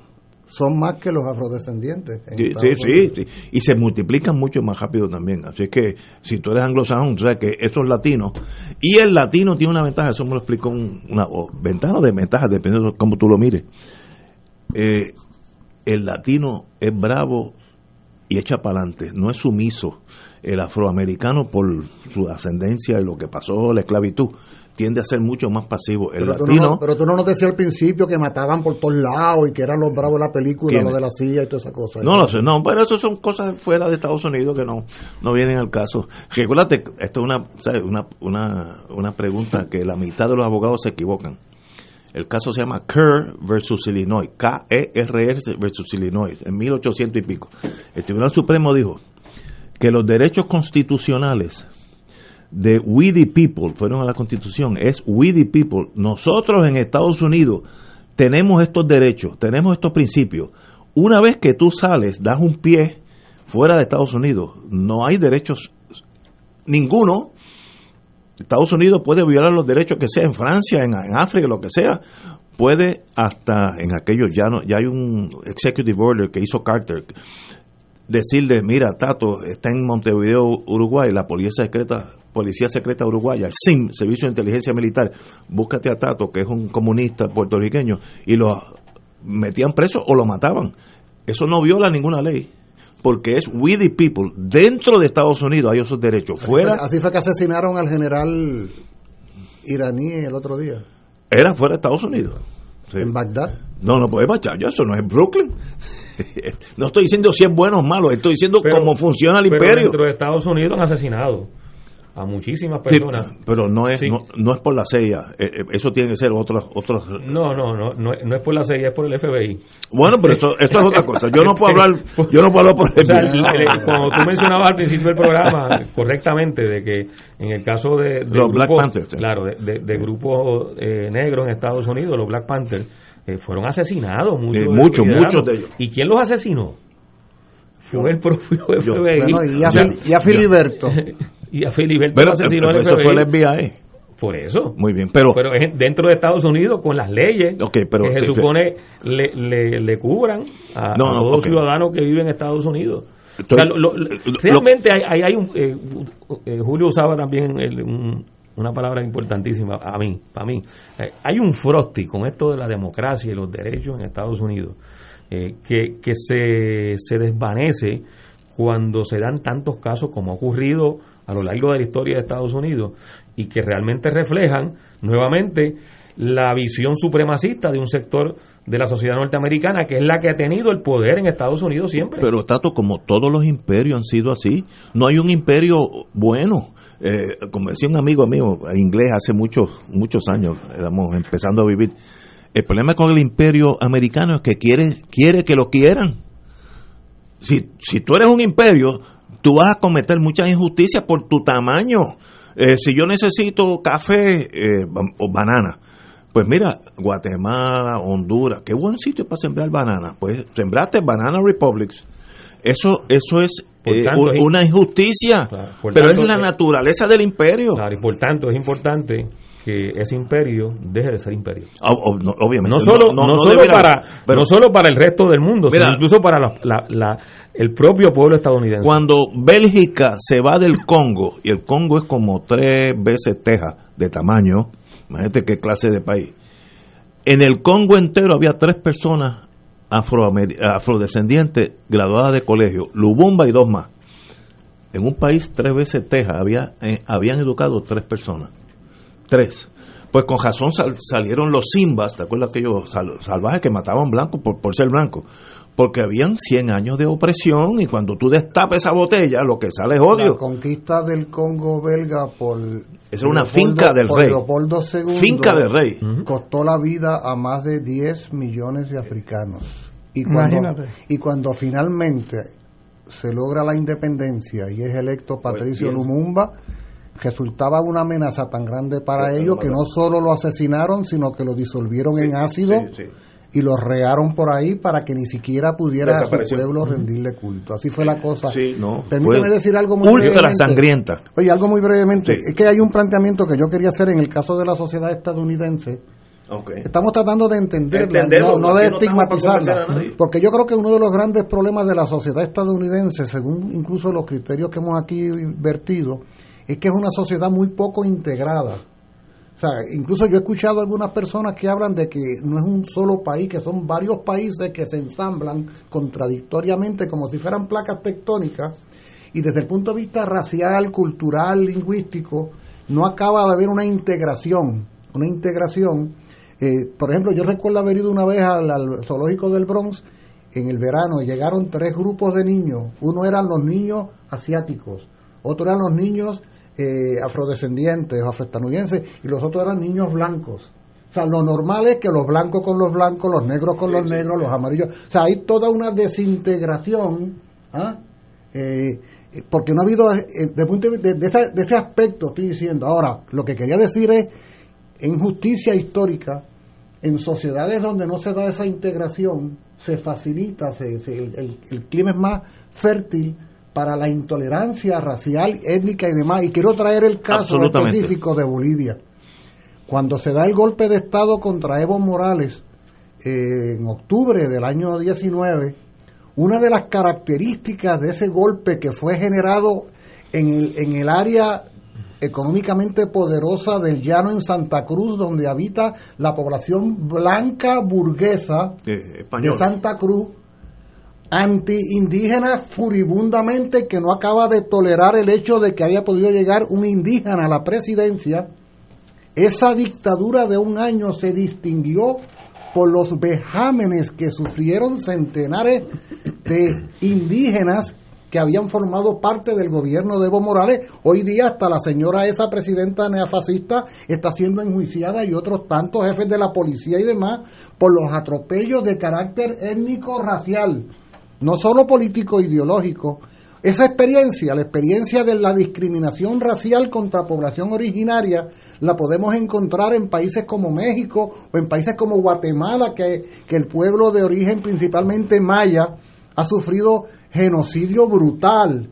Ah, tú mencionabas Guatemala, la Guatemala de, Guatemala de Jacobo Arbenz, que fue objeto de un golpe de Estado de la CIA en el año 54. O sea, eh, digo esto porque la experiencia estadounidense no es exclusiva en América. Dijiste 54, 64. No, 54, Arbenz. Es verdad, perdón, perdón, sí, es 54, perdón. De antes de la Revolución Cubana. Sí, sí, ahí está. hago este señalamiento porque cuando en sociedades donde hay una contradicción insalvable, irreconciliable de nivel étnico, racial, lingüístico, histórico, le hace que hay población originaria o población de origen africano, el caso dominicano, el caso dominicano con la población eh, de origen africano por la contradicción con Haití. Si tú le preguntas a un ciudadano dominicano por ahí, te va a decir que en República Dominicana no hay negro. porque si es negro es haitiano. ¿Ah? O la masacre que llevó a cabo eh, Trujillo en la frontera del río que se llama Río Masacre, en la frontera con Haití. O sea, vamos a encontrar situaciones en toda América donde esta intolerancia hace erupción. Lo que pasa es que el caso estadounidense es el volcán mayor, que tiene una consecuencia que trasciende fronteras nacionales y estremece el planeta entero, ¿ves? Porque estamos hablando de esa gran potencia que tú describes recurrentemente y que, tiene un impacto económico, político y social eh, en el mundo entero. Pero, pero que, insisto, que tampoco seamos ingenuos de pensar que la salida de un presidente de la sustitución por otro supone la solución de un problema que evidentemente Eso, eso hay que, eh, es mucho más profundo. Eso es una caminata de muchas millas, pero hay que empezar con el primer paso porque si no se empieza, si seguimos con Trump, esto termina en una guerra civil, con tanques en las calles, pero hay que empezar a tratar de mediarlo. Lo que yo dije y di el ejemplo de los anglosajones, cómo se sienten, es que esto no es una cosa fácil de remediar, esto es cirugía mayor a una sociedad, cambiar la filosofía de, de, vida del mundo eh, que vino de, de Europa, eso lleva ahí cientos de años esta, this is our country, este es nuestro país, como dice la canción, está ingrained en la, en, la psique del americano. Eh, y por eso, por eso es que es bien difícil nosotros, desde afuera, no pensando como anglosajón, ponerle remedios a ese ese problema es bien complejo. Ahora yo lo voy a complicar un poquito. ah, no, pues ya yo lo que este, falta. Porque yo cuando, venía ahora para el programa, escuché por la radio eh, que Biden, esto es un parte de prensa, y hay que confirmarlo, eh, Biden va a dejar en su puesto al jefe del FBI. Muy bien. Lo va a dejar en su puesto. Eh, según la información que salió con, los sucesos, en cuanto a los sucesos del 6 de enero, eh, el FBI tenía conocimiento e información de que algo iba a pasar. Cuando dicen que algo iba a pasar, probablemente tenían más detalles. Eh, no solo algo así en términos genéricos. Usualmente están infiltrados. Exacto, esas 1.600 milicias, y a eso era que iba Ignacio, esas 1.600 milicias, las principales están infiltradas por el FBI, las principales. Así que el FBI sí tenía información. Si es que, como aparenta ser la información que está saliendo y los datos que están saliendo, eh, muchas de estas milicias que fueron el 6 de enero al Congreso de Estados Unidos eh, tenían ya eh, anunciado y habían organizado lo que efectivamente allí ocurrió. Entonces, si el FBI lo sabía, uno tiene que tener eh, la duda de que hubiera la intención de detenerlo. Eh, y supuestamente va a haber una investigación porque la, la, líder de la Cámara de Representantes, Nancy Pelosi, ha expresado que tiene que haber una investigación sobre esos acontecimientos del 6 de enero y buscar quiénes fueron los que apoyaron desde adentro del gobierno desde adentro del Congreso, lo que ocurrió el 6 de enero. Eh, vamos a ver si eso realmente genera eh, la investigación eh, exhaustiva, puntillosa, que pueda revelar todo ese entramado de conspiración que allí, que allí yo por lo menos parto de esa premisa efectivamente ocurrió. y, y no me no me no me hace sentido francamente que con la información que el FBI manejaba de esas milicias no se hubieran tomado las medidas para que eso allí no ocurriera como efectivamente ocurrió. Eh, y si se queda el jefe del FBI, que estaba al mando del FBI cuando ocurrió esto el 6 de enero, pues entonces a mí me da la impresión de que aquí no va a haber la intención de hacer grandes transformaciones, por lo menos en ese aspecto. Una pregunta, si hubo una conspiración Rivera Santana, entonces, ¿quién diseñó la conspiración? ¿Dón, en qué escritorio? ¿En qué oficina? ¿Quién fue? ¿Fue Trump? ¿Fueron el de los cuernos? ¿Fue el de la bandera confederada? ¿O hubo una conspiración en algún otro lugar? Una de las cosas interesantes para mí es que en ese grupo había policías en su tiempo libre de otros estados.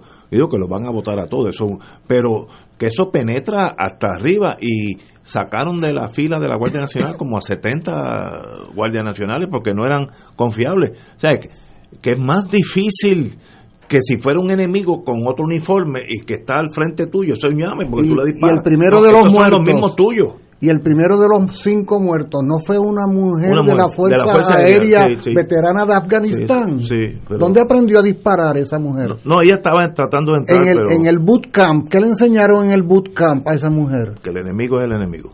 Eso, eso es bien fácil de entender. Vamos a una pausa, amigos. Fuego Cruzado está contigo en todo Puerto Rico. Radio Paz te ofrece el mejor motivo para levantarte temprano y disfrutar el comienzo de un nuevo día de lunes a viernes con Enrique Liboy y Radio Paz en la mañana. La dosis perfecta de noticias, deportes y éxitos musicales de todos los tiempos, humor y curiosidades, calendario de actividades y tus peticiones musicales por el 787-300-4982. Conéctate con el 810 AM de lunes a viernes con Enrique Liboy y Radio Paz en la mañana. Radio Paz, el enlace radial con la Iglesia Católica, te provee apoyo en momentos de incertidumbre para reafirmar tu fe. El jueves 28 de enero llevaremos a cabo la jornada de acompañamiento y oración por los pacientes de cáncer y COVID-19 en Puerto Rico. Nuestros voluntarios estarán 12 horas en oración ininterrumpida por nuestros enfermos y tus peticiones serán expuestas en la capilla de la emisora. Culminaremos con la celebración de la Santa Misa, presidida por su excelencia reverendísima Roberto Octavio González Nieves, arzobispo metropolitano de San Juan de Puerto Rico. Jornada de acompañamiento y oración, jueves 28 de enero. Oración comienza a las 6 de la mañana, misa arzobispo a las 7 de la noche. El teléfono para peticiones 787-538-3831. Auspicia a los misioneros de Radio Paz 810 AM, donde ser mejor es posible. Y ahora continúa Fuego Cruzado.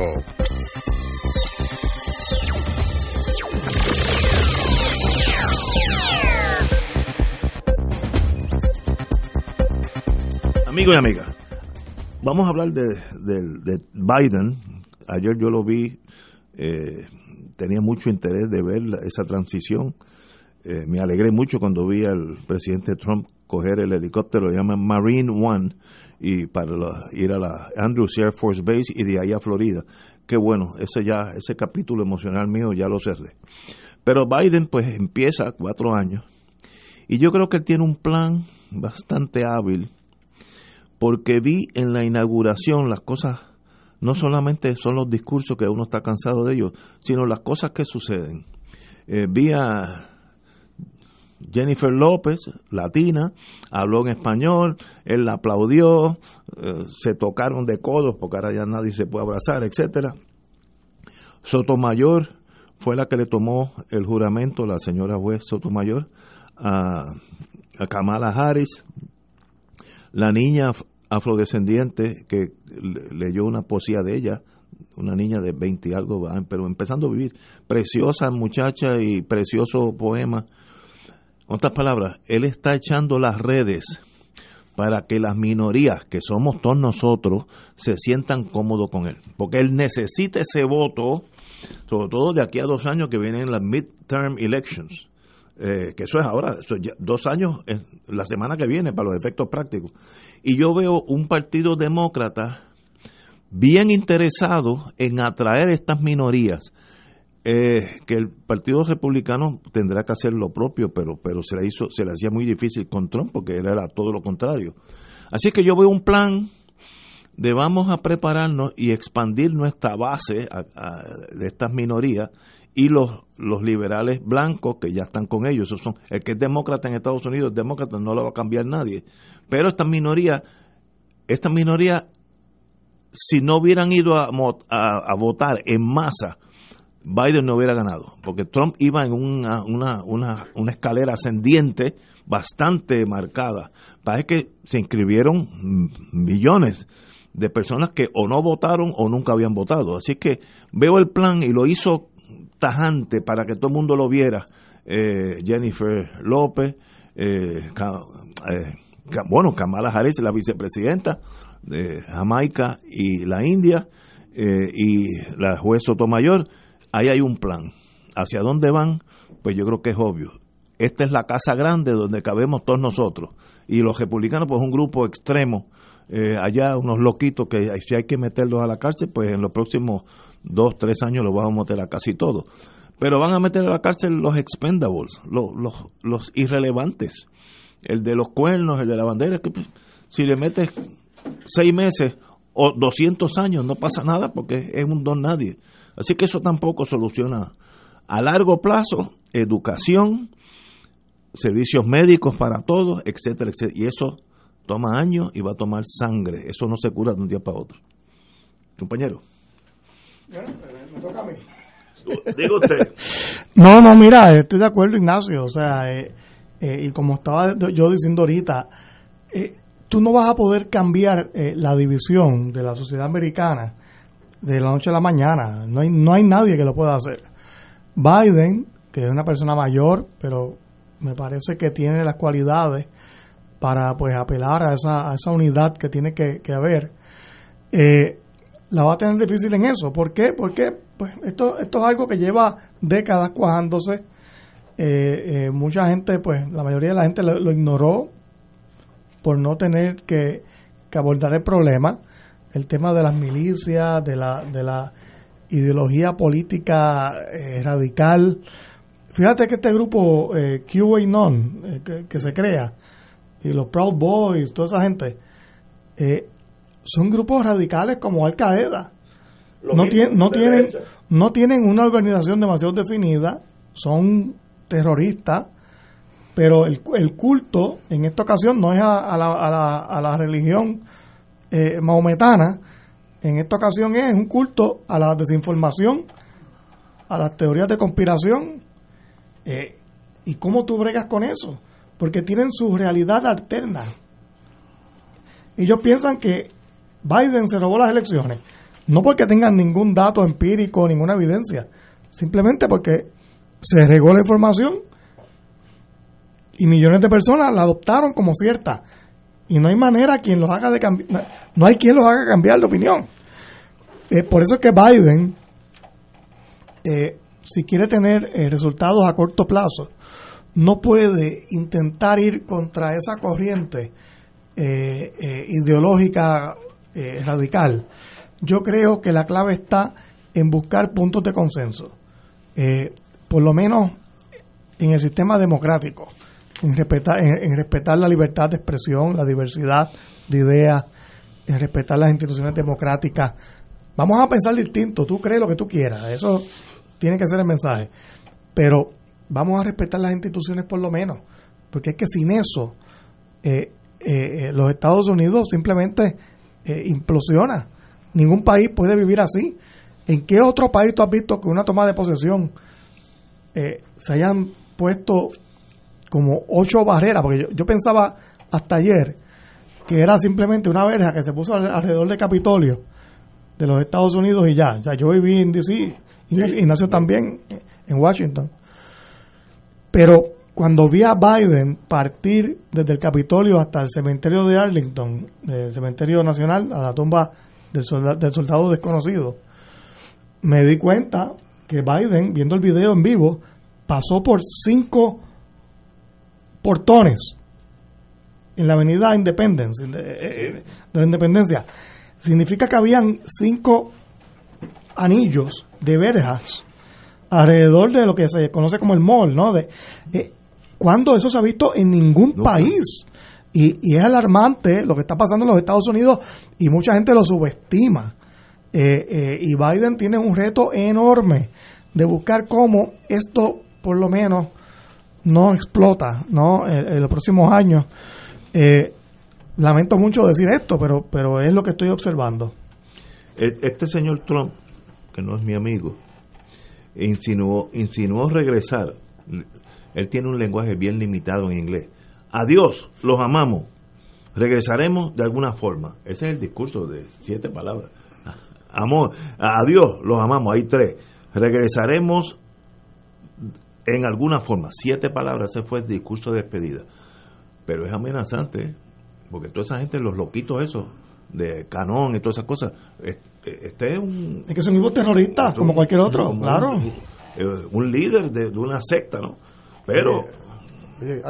paso a paso. Oye, irónicamente en las redes eh, salía con mucha insistencia que en el mundo hay dos zonas verdes, una en Bagdad y otra en Washington. con, la, con, la toma, con la toma de posesión. La única ventaja que tiene de Washington todavía no cae. Verde militar, verde ¿Ah? militar. Sí, verde militar, no, no, no, no, tiene nada que ver con, con el ambientalismo. La, la, única zona verde, la ventaja de, de, Washington, todavía no caen morteros, todavía.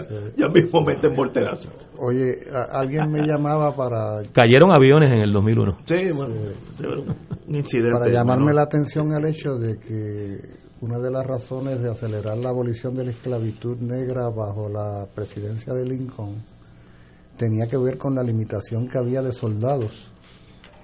Y entonces, claro, una vez tú liberabas esclavos, los podrías reclutar para ser soldados en, en la guerra civil, esa que costó cientos de miles de... batallón de... o sea, que tampoco fue un desprendimiento humanitario así tan sencillo, sino que había un pragmatismo de fondo en la idea de la abolición de la esclavitud quiero quiero referirme muy brevemente yo creo que yo creo que hay que cuidarse hablando de estas primeras horas de la administración de Biden y las decisiones que va tomando hay que cuidarse de una suerte de espejismo que se genera para crear impresiones sobre todo mediáticas.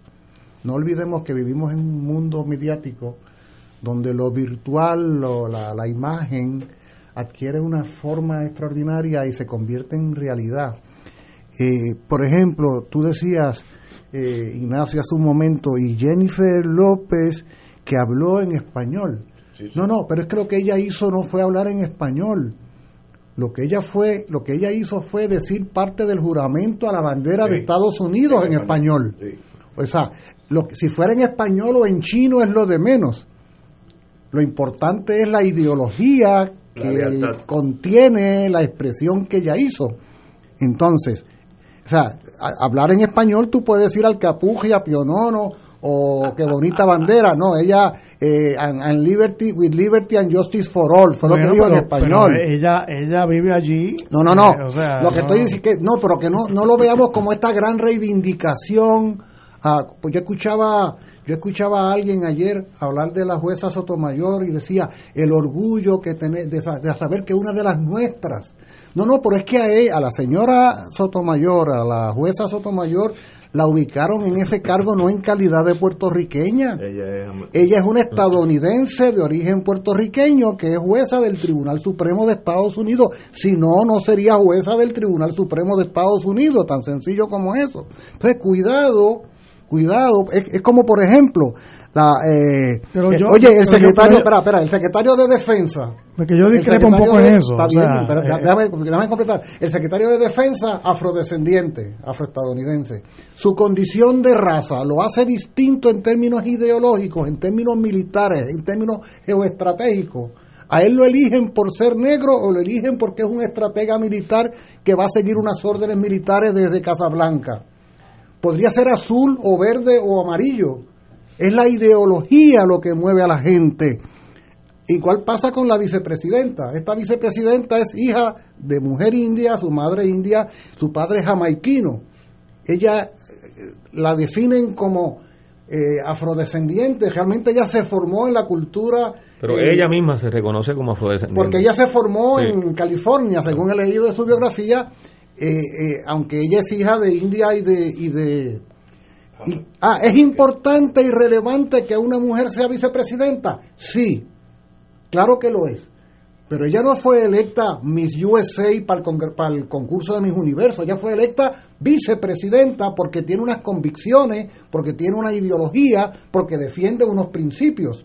Y si bien es cierto que en un país machista, patriarcal, haya una mujer que es electa vicepresidenta, no sublimemos esto porque entonces podríamos hacer lo mismo con la Merkel de, de Alemania, con Margaret Thatcher de Reino Unido, o con Hillary Clinton, o con Condoleezza Rice, aquella eh, ayudante de, Bush hijo.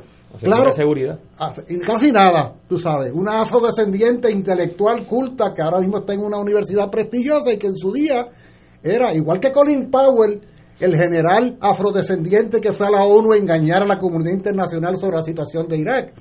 Entonces, en Estados Unidos, país de inmigrantes, cualquiera es descendiente de griego, de italiano, de alemán, de chino, de lo que tú quieras. Hay 60 millones de latinoamericanos y su descendencia. Bueno, el del Homeland Security, tenebroso los Homeland es un es un cubano exiliado que salió de Cuba en los primeros años. Imagínense si será anticomunista. ¿Ah?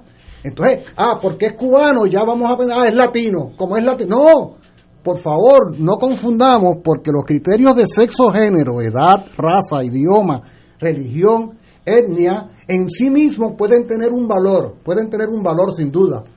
Pero la razón por la cual estas personas son electas o designadas es por sus convicciones ideológico-políticas y por la disposición que tienen de dirigir agencias del gobierno de Estados Unidos. Entonces, no, no caigamos en la falsa idea, que es el espejismo al que yo hago referencia, para pensar que de repente hay una transformación cualitativa, cualitativa, de fondo, de esencia, de convicciones en el gobierno de Estados Unidos por el solo hecho de que haya personas de tal género o de tal raza o de tal edad ¿ah? o de tal religión o de tal más cual. Esa, esa es el, eh, de nuevo usamos tristemente la palabra inglesa del frosting, porque en muchos sentidos ese puede ser el frosting del asunto.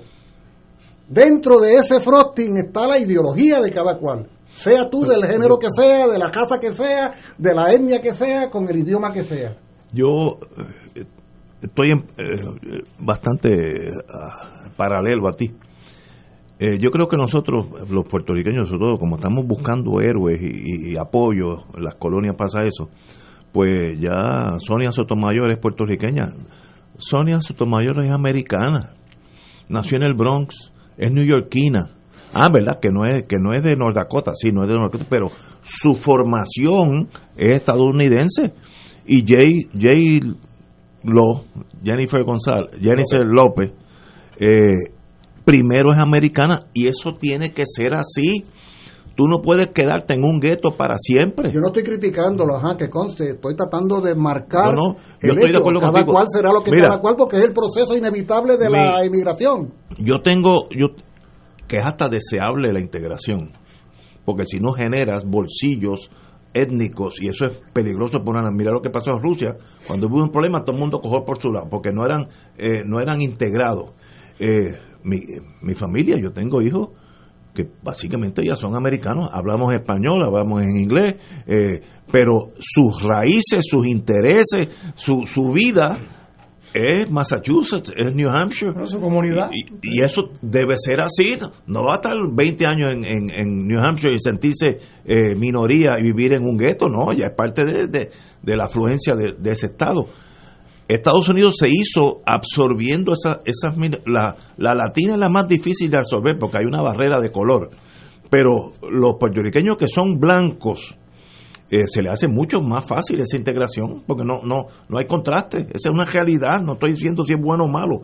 Es que es así. Sí, pero yo, yo lo que quiero ir es, y yo estoy de acuerdo con el proceso de asimilación natural en todo país, todo emigrante llega a un país y de, y de, de un modo u otro pues va a ser pues absorbido por la cultura de ese país, eso A es la normal, corta o a la larga. es normal, pero, pero yo, y yo sé que Julio, todos aquí, yo quiero recalcar eh, la importancia de- del hecho de que Sonia Sotomayor, Jennifer López, Lee Manuel Miranda, muchas personas destacadas en los Estados Unidos, su identidad, ellos la siguen basando en la puertorriqueñidad.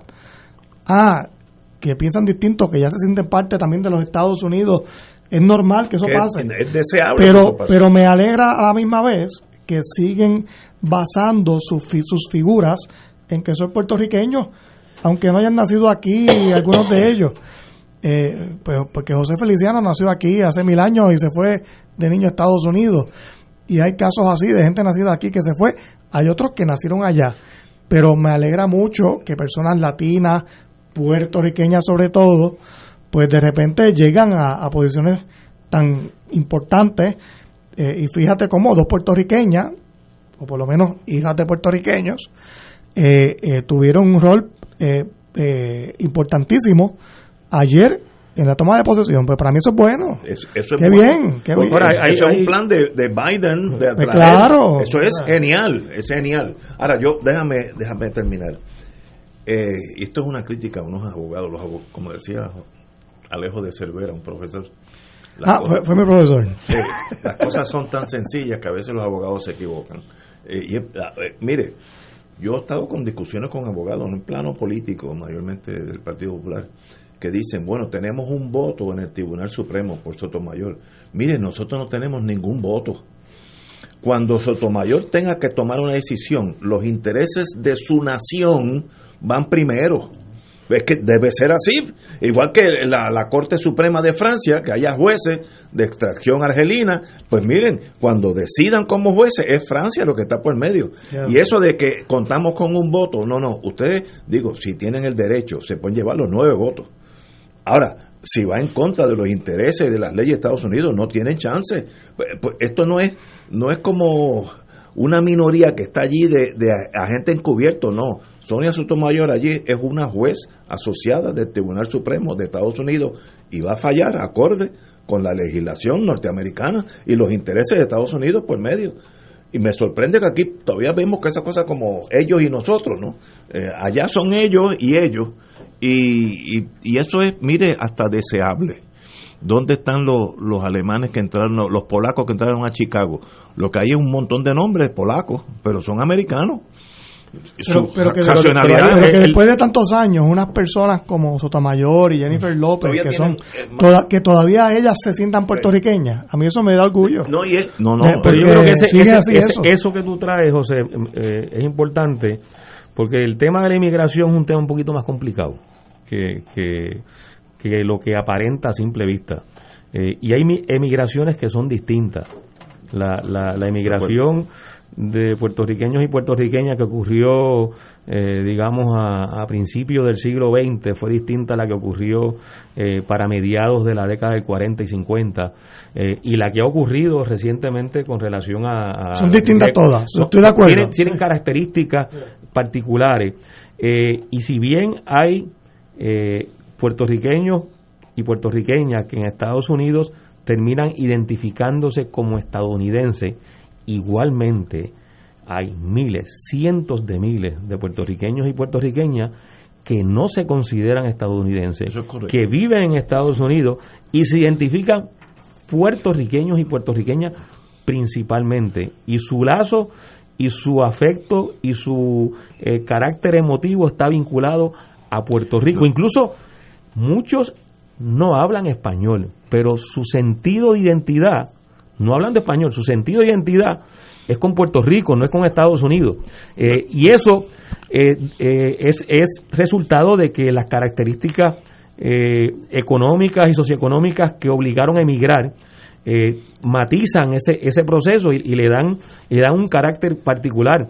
Mm, La mayoría de los puertorriqueños que emigraron no fue porque querían irse a, a disfrutar de lo que de lo que fuera Estados Unidos se fueron por razones eh, económicas Claro, eh, por, claro. por- por Económica. razones de penuria eh, lo que ocurrió en el caso nuestro más recientemente por, por fenómenos como, como los huracanes y, y la, y la mala respuesta y la Eso se gestión llama institucional emigración económica. Eso No, es, que, básicamente- es que casi nadie entonces- emigra por, por gusto, ¿no? y- Es por- pero, pero ahí hay migraciones que la gente se fue a Estados Unidos o al país que fuera y quemaron los barcos Ah, no porque sé. no, no tenían en su, en su proyecto de vida regresar. La inmigración puertorriqueña, eh, principalmente la mayoría de nuestra gente, siempre ha emigrado con la intención de regresar, no con la intención de quedarse. Otros factores los han obligado a quedarse. Eh, y esto vuelvo y digo, esto tiene su- sus matices y hay que analizarlo con mucha más profundidad, porque entonces están las segundas generaciones que ahí también cambia.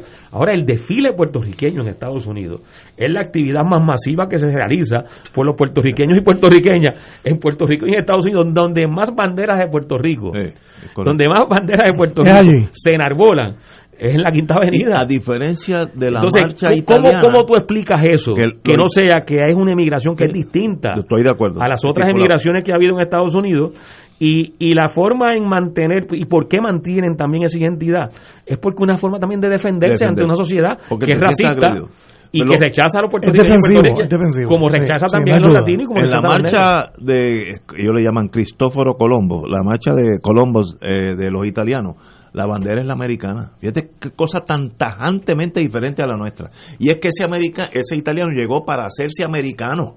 Dejó a Italia detrás. Y, y- y, bueno well done tú sabes. Nosotros todavía tenemos ese apego. También en la inmigración de nosotros relativamente eh, hace poco 100 años etcétera porque esos polacos ya llevan 150, 200, el nieto, el bisnieto de Sotomayor, a menos que se críe un ambiente hispano, va a ser norteamericano en torno a su, hasta físico, porque se van integrando con otras razas. Ese es el, el- el- lo que ellos llaman el melting pot, y es hasta deseable que sea así. Digo, di- quiero decir que coincido con el análisis que hace el compañero Rivera Santana, como coincido con el análisis que hacen tus amigos abogados sobre la jueza Sotomayor. Que es un voto nuestro. Sí, no, sobre, sobre tu reflexión sobre eso. Ah, sí, sí, sí. Pero además el compañero Rivera Santana trae a colación un punto que es lo que podría marcar la diferencia entre una jueza del Tribunal Supremo hija de puertorriqueños y unos puertorriqueños que quizá habiendo vivido el mismo proceso reivindican su condición de nacionales puertorriqueñas. Y me quiero referir particularmente al grupo de compatriotas que fue eh, liberado bajo la administración Clinton, eh, muchos de ellos de Chicago. Yo recuerdo, porque estuve en el aeropuerto recibiéndolos, eh, algo que me llamó mucho la atención. Había compañeros allí, sobre todo compañeras, que difícilmente podían articular un par de oraciones en español. Sí, correcto, eso es cierto. Eh, recuerdo cuando las entrevistaban. Luego conversé con ella años después y me decían, sí, en efecto, todavía entre nosotras, me decían, las dos hermanas. Me dicen, entre nosotras conversamos en inglés y todavía yo sueño en inglés y pienso en inglés. O sea, eh, eh, bueno, vivieron en, en Chicago decenas de años. El caso de Luis Rosa, por ejemplo, un caso emblemático, uno de estos expresos políticos puertorriqueños, cuando fue liberado tenía 38 años de edad. Había vivido 19 años en Chicago y 19 años en la cárcel. Wow. Oye, gente que había vivido prácticamente toda su vida y que estuvo metido en prisión dos décadas o más por la independencia de un país que apenas conocían y que cuando son finalmente liberados, lo que generó en ellos un clima de confianza y de seguridad frente a, a la campaña contra los terroristas que había liberado Clinton fue venirse para Puerto Rico y fueron recibidos con alfombra roja. O sea, ese fenómeno de, estos puertorriqueños nos conduce al planteamiento del compañero. Este es un debate bien interesante. ¿Quién es y quién no es puertorriqueño? Es un debate fundamental que no pasa necesariamente eh, porque yo, los, yo soy si hablo español y no lo soy si hablo inglés. Es un, es un asunto muy complejo, pero ciertamente a lo que yo me estoy queriendo referir es que hay una etapa en el proceso asimilista del, de la inmigración donde tú vas dejando de ser Seguro. inevitablemente para convertirte en el otro. Ah, hay un ejemplo de 30 segundos, me acuerdo la- eh, a los amigos y amigas Radio Escucha, siempre lo uso en clase. Eh, en la primera parte del Padrino, tú sabes que Marlon Brando hace del Padrino y era italiano. Italiano. Muere Brando y ¿quién le sustituye? A su hijo menor. El hijo menor que acababa de salir del ejército de Estados Unidos y que para todos los primera generación, primera generación era un estadounidense, no era italiano. O sea, eh, eh, Y, a- y a- y aprende a ser italiano cuando se va para Sicilia. que le matan a, la, a, la- a la- a su compañero. Sí, Claro, o sea, que el proceso de asimilación puede ser tan acelerado como para ser jefe de la mafia o para ser miembro del Tribunal Supremo de Estados Unidos. Estoy de acuerdo. Señores, tenemos que ir a una pausa. 7 menos 10. Fuego Cruzado está contigo en todo Puerto Rico. Cómprame un sistema solar y escúchame aquí en Radio Paz. Todos los viernes a las 4 y 30 de la tarde. Te espero para que me cuentes tus inquietudes acerca de placas solares con baterías. Comunícate conmigo, soy Luis Enrique, al 787-536-7938 de Solar Store. Cómprame un sistema solar. Radio Paz te ofrece el mejor motivo para levantarte temprano y disfrutar el comienzo de un nuevo día de lunes a viernes con Enrique Liboy y Radio Paz en la mañana. La dosis perfecta de noticias, deportes y éxitos musicales de todos los tiempos, humor y curiosidades, calendario de actividades y tus peticiones musicales por el 787 300 4982 Conéctate con el 810 AM de lunes a viernes con Enrique Liboy y Radio Paz en la mañana. De todo un poco, con Manolo Almeida, el más ameno en tus mañanas por Radio Paz 810 AM, de martes a viernes a las 9 de la mañana. Notas positivas, salud, ambiente, negocios y entretenimiento. De todo un poco, martes a viernes por Radio Paz. ¡Estamos vivos! Fuego Cruzado, el programa de más credibilidad en la radio puertorriqueña, es ahora la tribuna abierta de análisis noticioso, con diversas perspectivas que exploran el trasfondo de lo que acontece a diario y cómo nos afecta. Escucha Ignacio Rivera y sus panelistas invitados de lunes a viernes en Fuego Cruzado en transmisión diferida a las 10 de la noche por Oro 92.5 FM. Y ahora continúa Fuego Cruzado.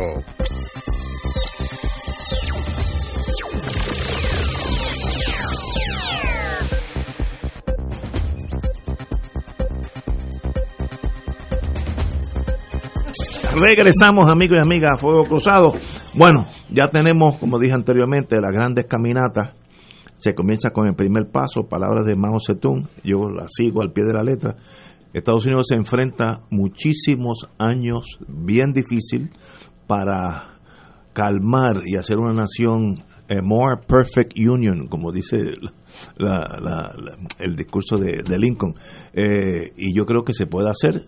Requiere eh, una tolerancia que, que Trump no tenía, al contrario, buscaba la intolerancia. Ahora Biden lo veo por ese sendero. Nombró a este señor Cardona, jefe de educación, ahora mismo lo, lo sometió al Senado, eh, algo Cardona. Eh, pues quiere decir pues, que esas minorías se deben sentir más contentas con él. Eso puede Uno es de que viene de Connecticut, ¿no? Ese, ese, que, ese. que es también descendiente de puertorriqueño. puertorriqueño de correcto, Connecticut. sí, sí, sí. Eh, y, y, bueno, yo creo que es un comienzo. La educación es esencial. El cuidado médico es esencial y, en- y ahí tiene Estados Unidos F, no D, F. En el cuidado médico para la gente indigente es cero. Eh, y si no explotará esto por algún lado, el mundo entero yo creo que le dio la, bien- la bi- la bienvenida a salir de Trump. Eh, aquí yo tengo, eh, espérate, Ursula von der Leyen, eh, presidenta de la Comisión Europea, este nuevo amanecer en Estados Unidos. Fíjate La, escuché esta mañana, ¿no? Sí, Lo dijo. no es que sí, lo dijo escuché. más claro este nuevo amanecer. Y el canciller alemán. Michael el- el- Charles exteriores. Michael, sí. No, eh, Frank Walter publi- eh, dijo que es una buena jornada para la democracia. O sea, el mundo entero, y tengo otro aquí, el, gobierno español dijo lo propio, etcétera, etcétera. Hay esperanza. Salimos de alguien que lo que quería. Bueno, Trump se peleó con Canadá, que son literalmente primos. Mire, en la frontera con Canadá es casi inexistente. Hay fincas en Manitoba, eh, Saskatchewan, eh, Alberta. Hay fincas de trigo que cruzan la frontera. El que corta el trigo entra y sale, entra y sale. Y no hay frontera. Uno puede caminar de la frontera. Y, él empezó una, una pugna con Trudeau, creo que se, se llama. Bueno, yo- yo- yo creo que la- Más yo- divisiva, Dios mío. Yo creo que la gente ha visto, eh, y hoy amanecimos, yo creo que todos, eh, con una sensación de paz, ¿no? Que eh, un poco mayor que el día anterior, por el mero hecho de que ya Trump no es presidente. No importa nuestra relación, lo que pensemos de Estados Unidos. Eso es algo bueno para la humanidad, ¿no? Esto, eh, fíjate cómo eh, Biden, pues, metió a los Estados Unidos esta mañana otra vez en la Organización Mundial de la Salud, otra vez insertó a Estados Unidos por, por, orden ejecutiva en el Tratado de París del Medio Ambiente. Eh, esto, por lo menos esta persona es humana, ¿no? No, un ser Biden. Ah, que cometer errores. Cometerá errores. lo va a cometer, pero, es humano. Trump, para mí, pues simplemente es una aberración histórica que esperemos que no, que no regrese. y además de ser humano, piensa que estar en la OMS y estar en las reuniones de París va en función de los intereses nacionales de Estados Unidos, que para eso fue que lo eligieron presidente, no, no simplemente para ser buena gente. Quiero complicar el, esquema para el siguiente programa. 30 segundos nada más para decir. mucho. Eh, eh, eh, le voy a decir a mi esposa que me prepare el coñac. Hoy me han dado muy duro, estoy tenso. Oye, hemos hablado. eso es buena idea. Porque, no, y, lo, y lo ato con lo que el compañero Nadal ha, dicho de que el mundo se despierta hoy con un cierto sentido de calma. Y es verdad. Pero es que hemos hablado de dos protagonistas. Hemos hablado del protagonismo del extremismo y el supremacismo, este que tomó el Capitolio y demás Hemos hablado del Estado que está representado por Biden como este elemento que tiene pretensiones de lograr una estabilidad y no hemos hablado de otro protagonista principal en este proceso de la historia de Estados Unidos en el pasado reciente, que fueron los sectores sociales que se movilizaron ante los desmanes cometidos contra la población afrodescendiente, los asesinatos y demás. O sea, aquí hay un polo, aquí hay un polo de activismo que no es extrema derecha, pero que aparece y resurge como gran protagonista social. Fíjate que, fíjate que ante los asesinatos de afrodescendientes, Estados Unidos ardió en candela. O sea, y las movilizaciones no se hicieron esperar, incluso lo que había era la comparación el día 7 de enero sobre qué hubiera sucedido si en vez de haber sido los supremacistas blancos hubieran sido aquellos otros porque aquellos otros lo que hicieron fue provocar a que Trump hiciera actos de, de, arrogancia y demás. Son tres protagonistas probablemente, el Estado, el Estado, representado por el presidente, el supremacismo blanco este del que hemos hablado extensamente, y ese otro sector social que aparece en escena como lucha social. Salió, en, masa salió. Que porque no te, que no pensemos que no está protagonizando en estos días porque está ausente, lo que pasa es que este ha sido el gran momento de poner en el banquillo de acusados a Trump y a la, extrema derecha, pero está ahí presente. Y, Biden tiene que contar con él, porque o este gobierno efectivamente asume el clima de tranquilidad que tú planteas, José, y de estabilidad, o está ahí porque lo ha, demostrado tener una capacidad social extraordinaria también en Estados Unidos. Yo estoy de acuerdo con ustedes. Y eh, volviendo a, a, los intereses nacionales de Estados Unidos, eh, yo veo los políticos aquí que estamos en una nueva era con Biden, etcétera. Mire, suave. Biden es presidente de los Estados Unidos y Biden va a ser lo que le convenga a Estados Unidos. Así que no esperen que como este señor se lleva bien con los latinos y, Jennifer López cantó allí y Sotomayor fue, que estamos hechos. Cuidado con esa Pero, pero, pero vaya tiempo para, para, para probar si efectivamente va a haber el, cambio. Pero Biden hizo unas promesas a Puerto Rico y la agenda del gobierno de Puerto Rico tiene que ser asegurarse de que cumpla con las promesas. Pero recuérdate que cuando esa promesa choque con los intereses americanos, ahí donde tú vas a ver eh, todo está por verse. y no y la prioridad de Biden ahora mismo es Estados Unidos. Y las 17 órdenes ejecutivas que, firmó ayer realmente lo que demuestran era la perversidad de la administración Trump. Porque imagínate que una de, las de las órdenes ejecutivas es que se puedan poner las mascarillas. Con el sentido común. Cosa, que, está, pasando en el resto del mundo. Señores, tenemos que irnos. De verdad ha sido un privilegio hoy en día. Ustedes, ustedes me sacan de quicio, pero qué bueno. Yo, yo aprendo. Y, y sí, poco a poco. Poco a poco, pero yo aprendo. Para que cuando llego a casa un coñacito me tranquilizo. Señores, qué bueno que estuvieron aquí conmigo. Hasta mañana, amigos.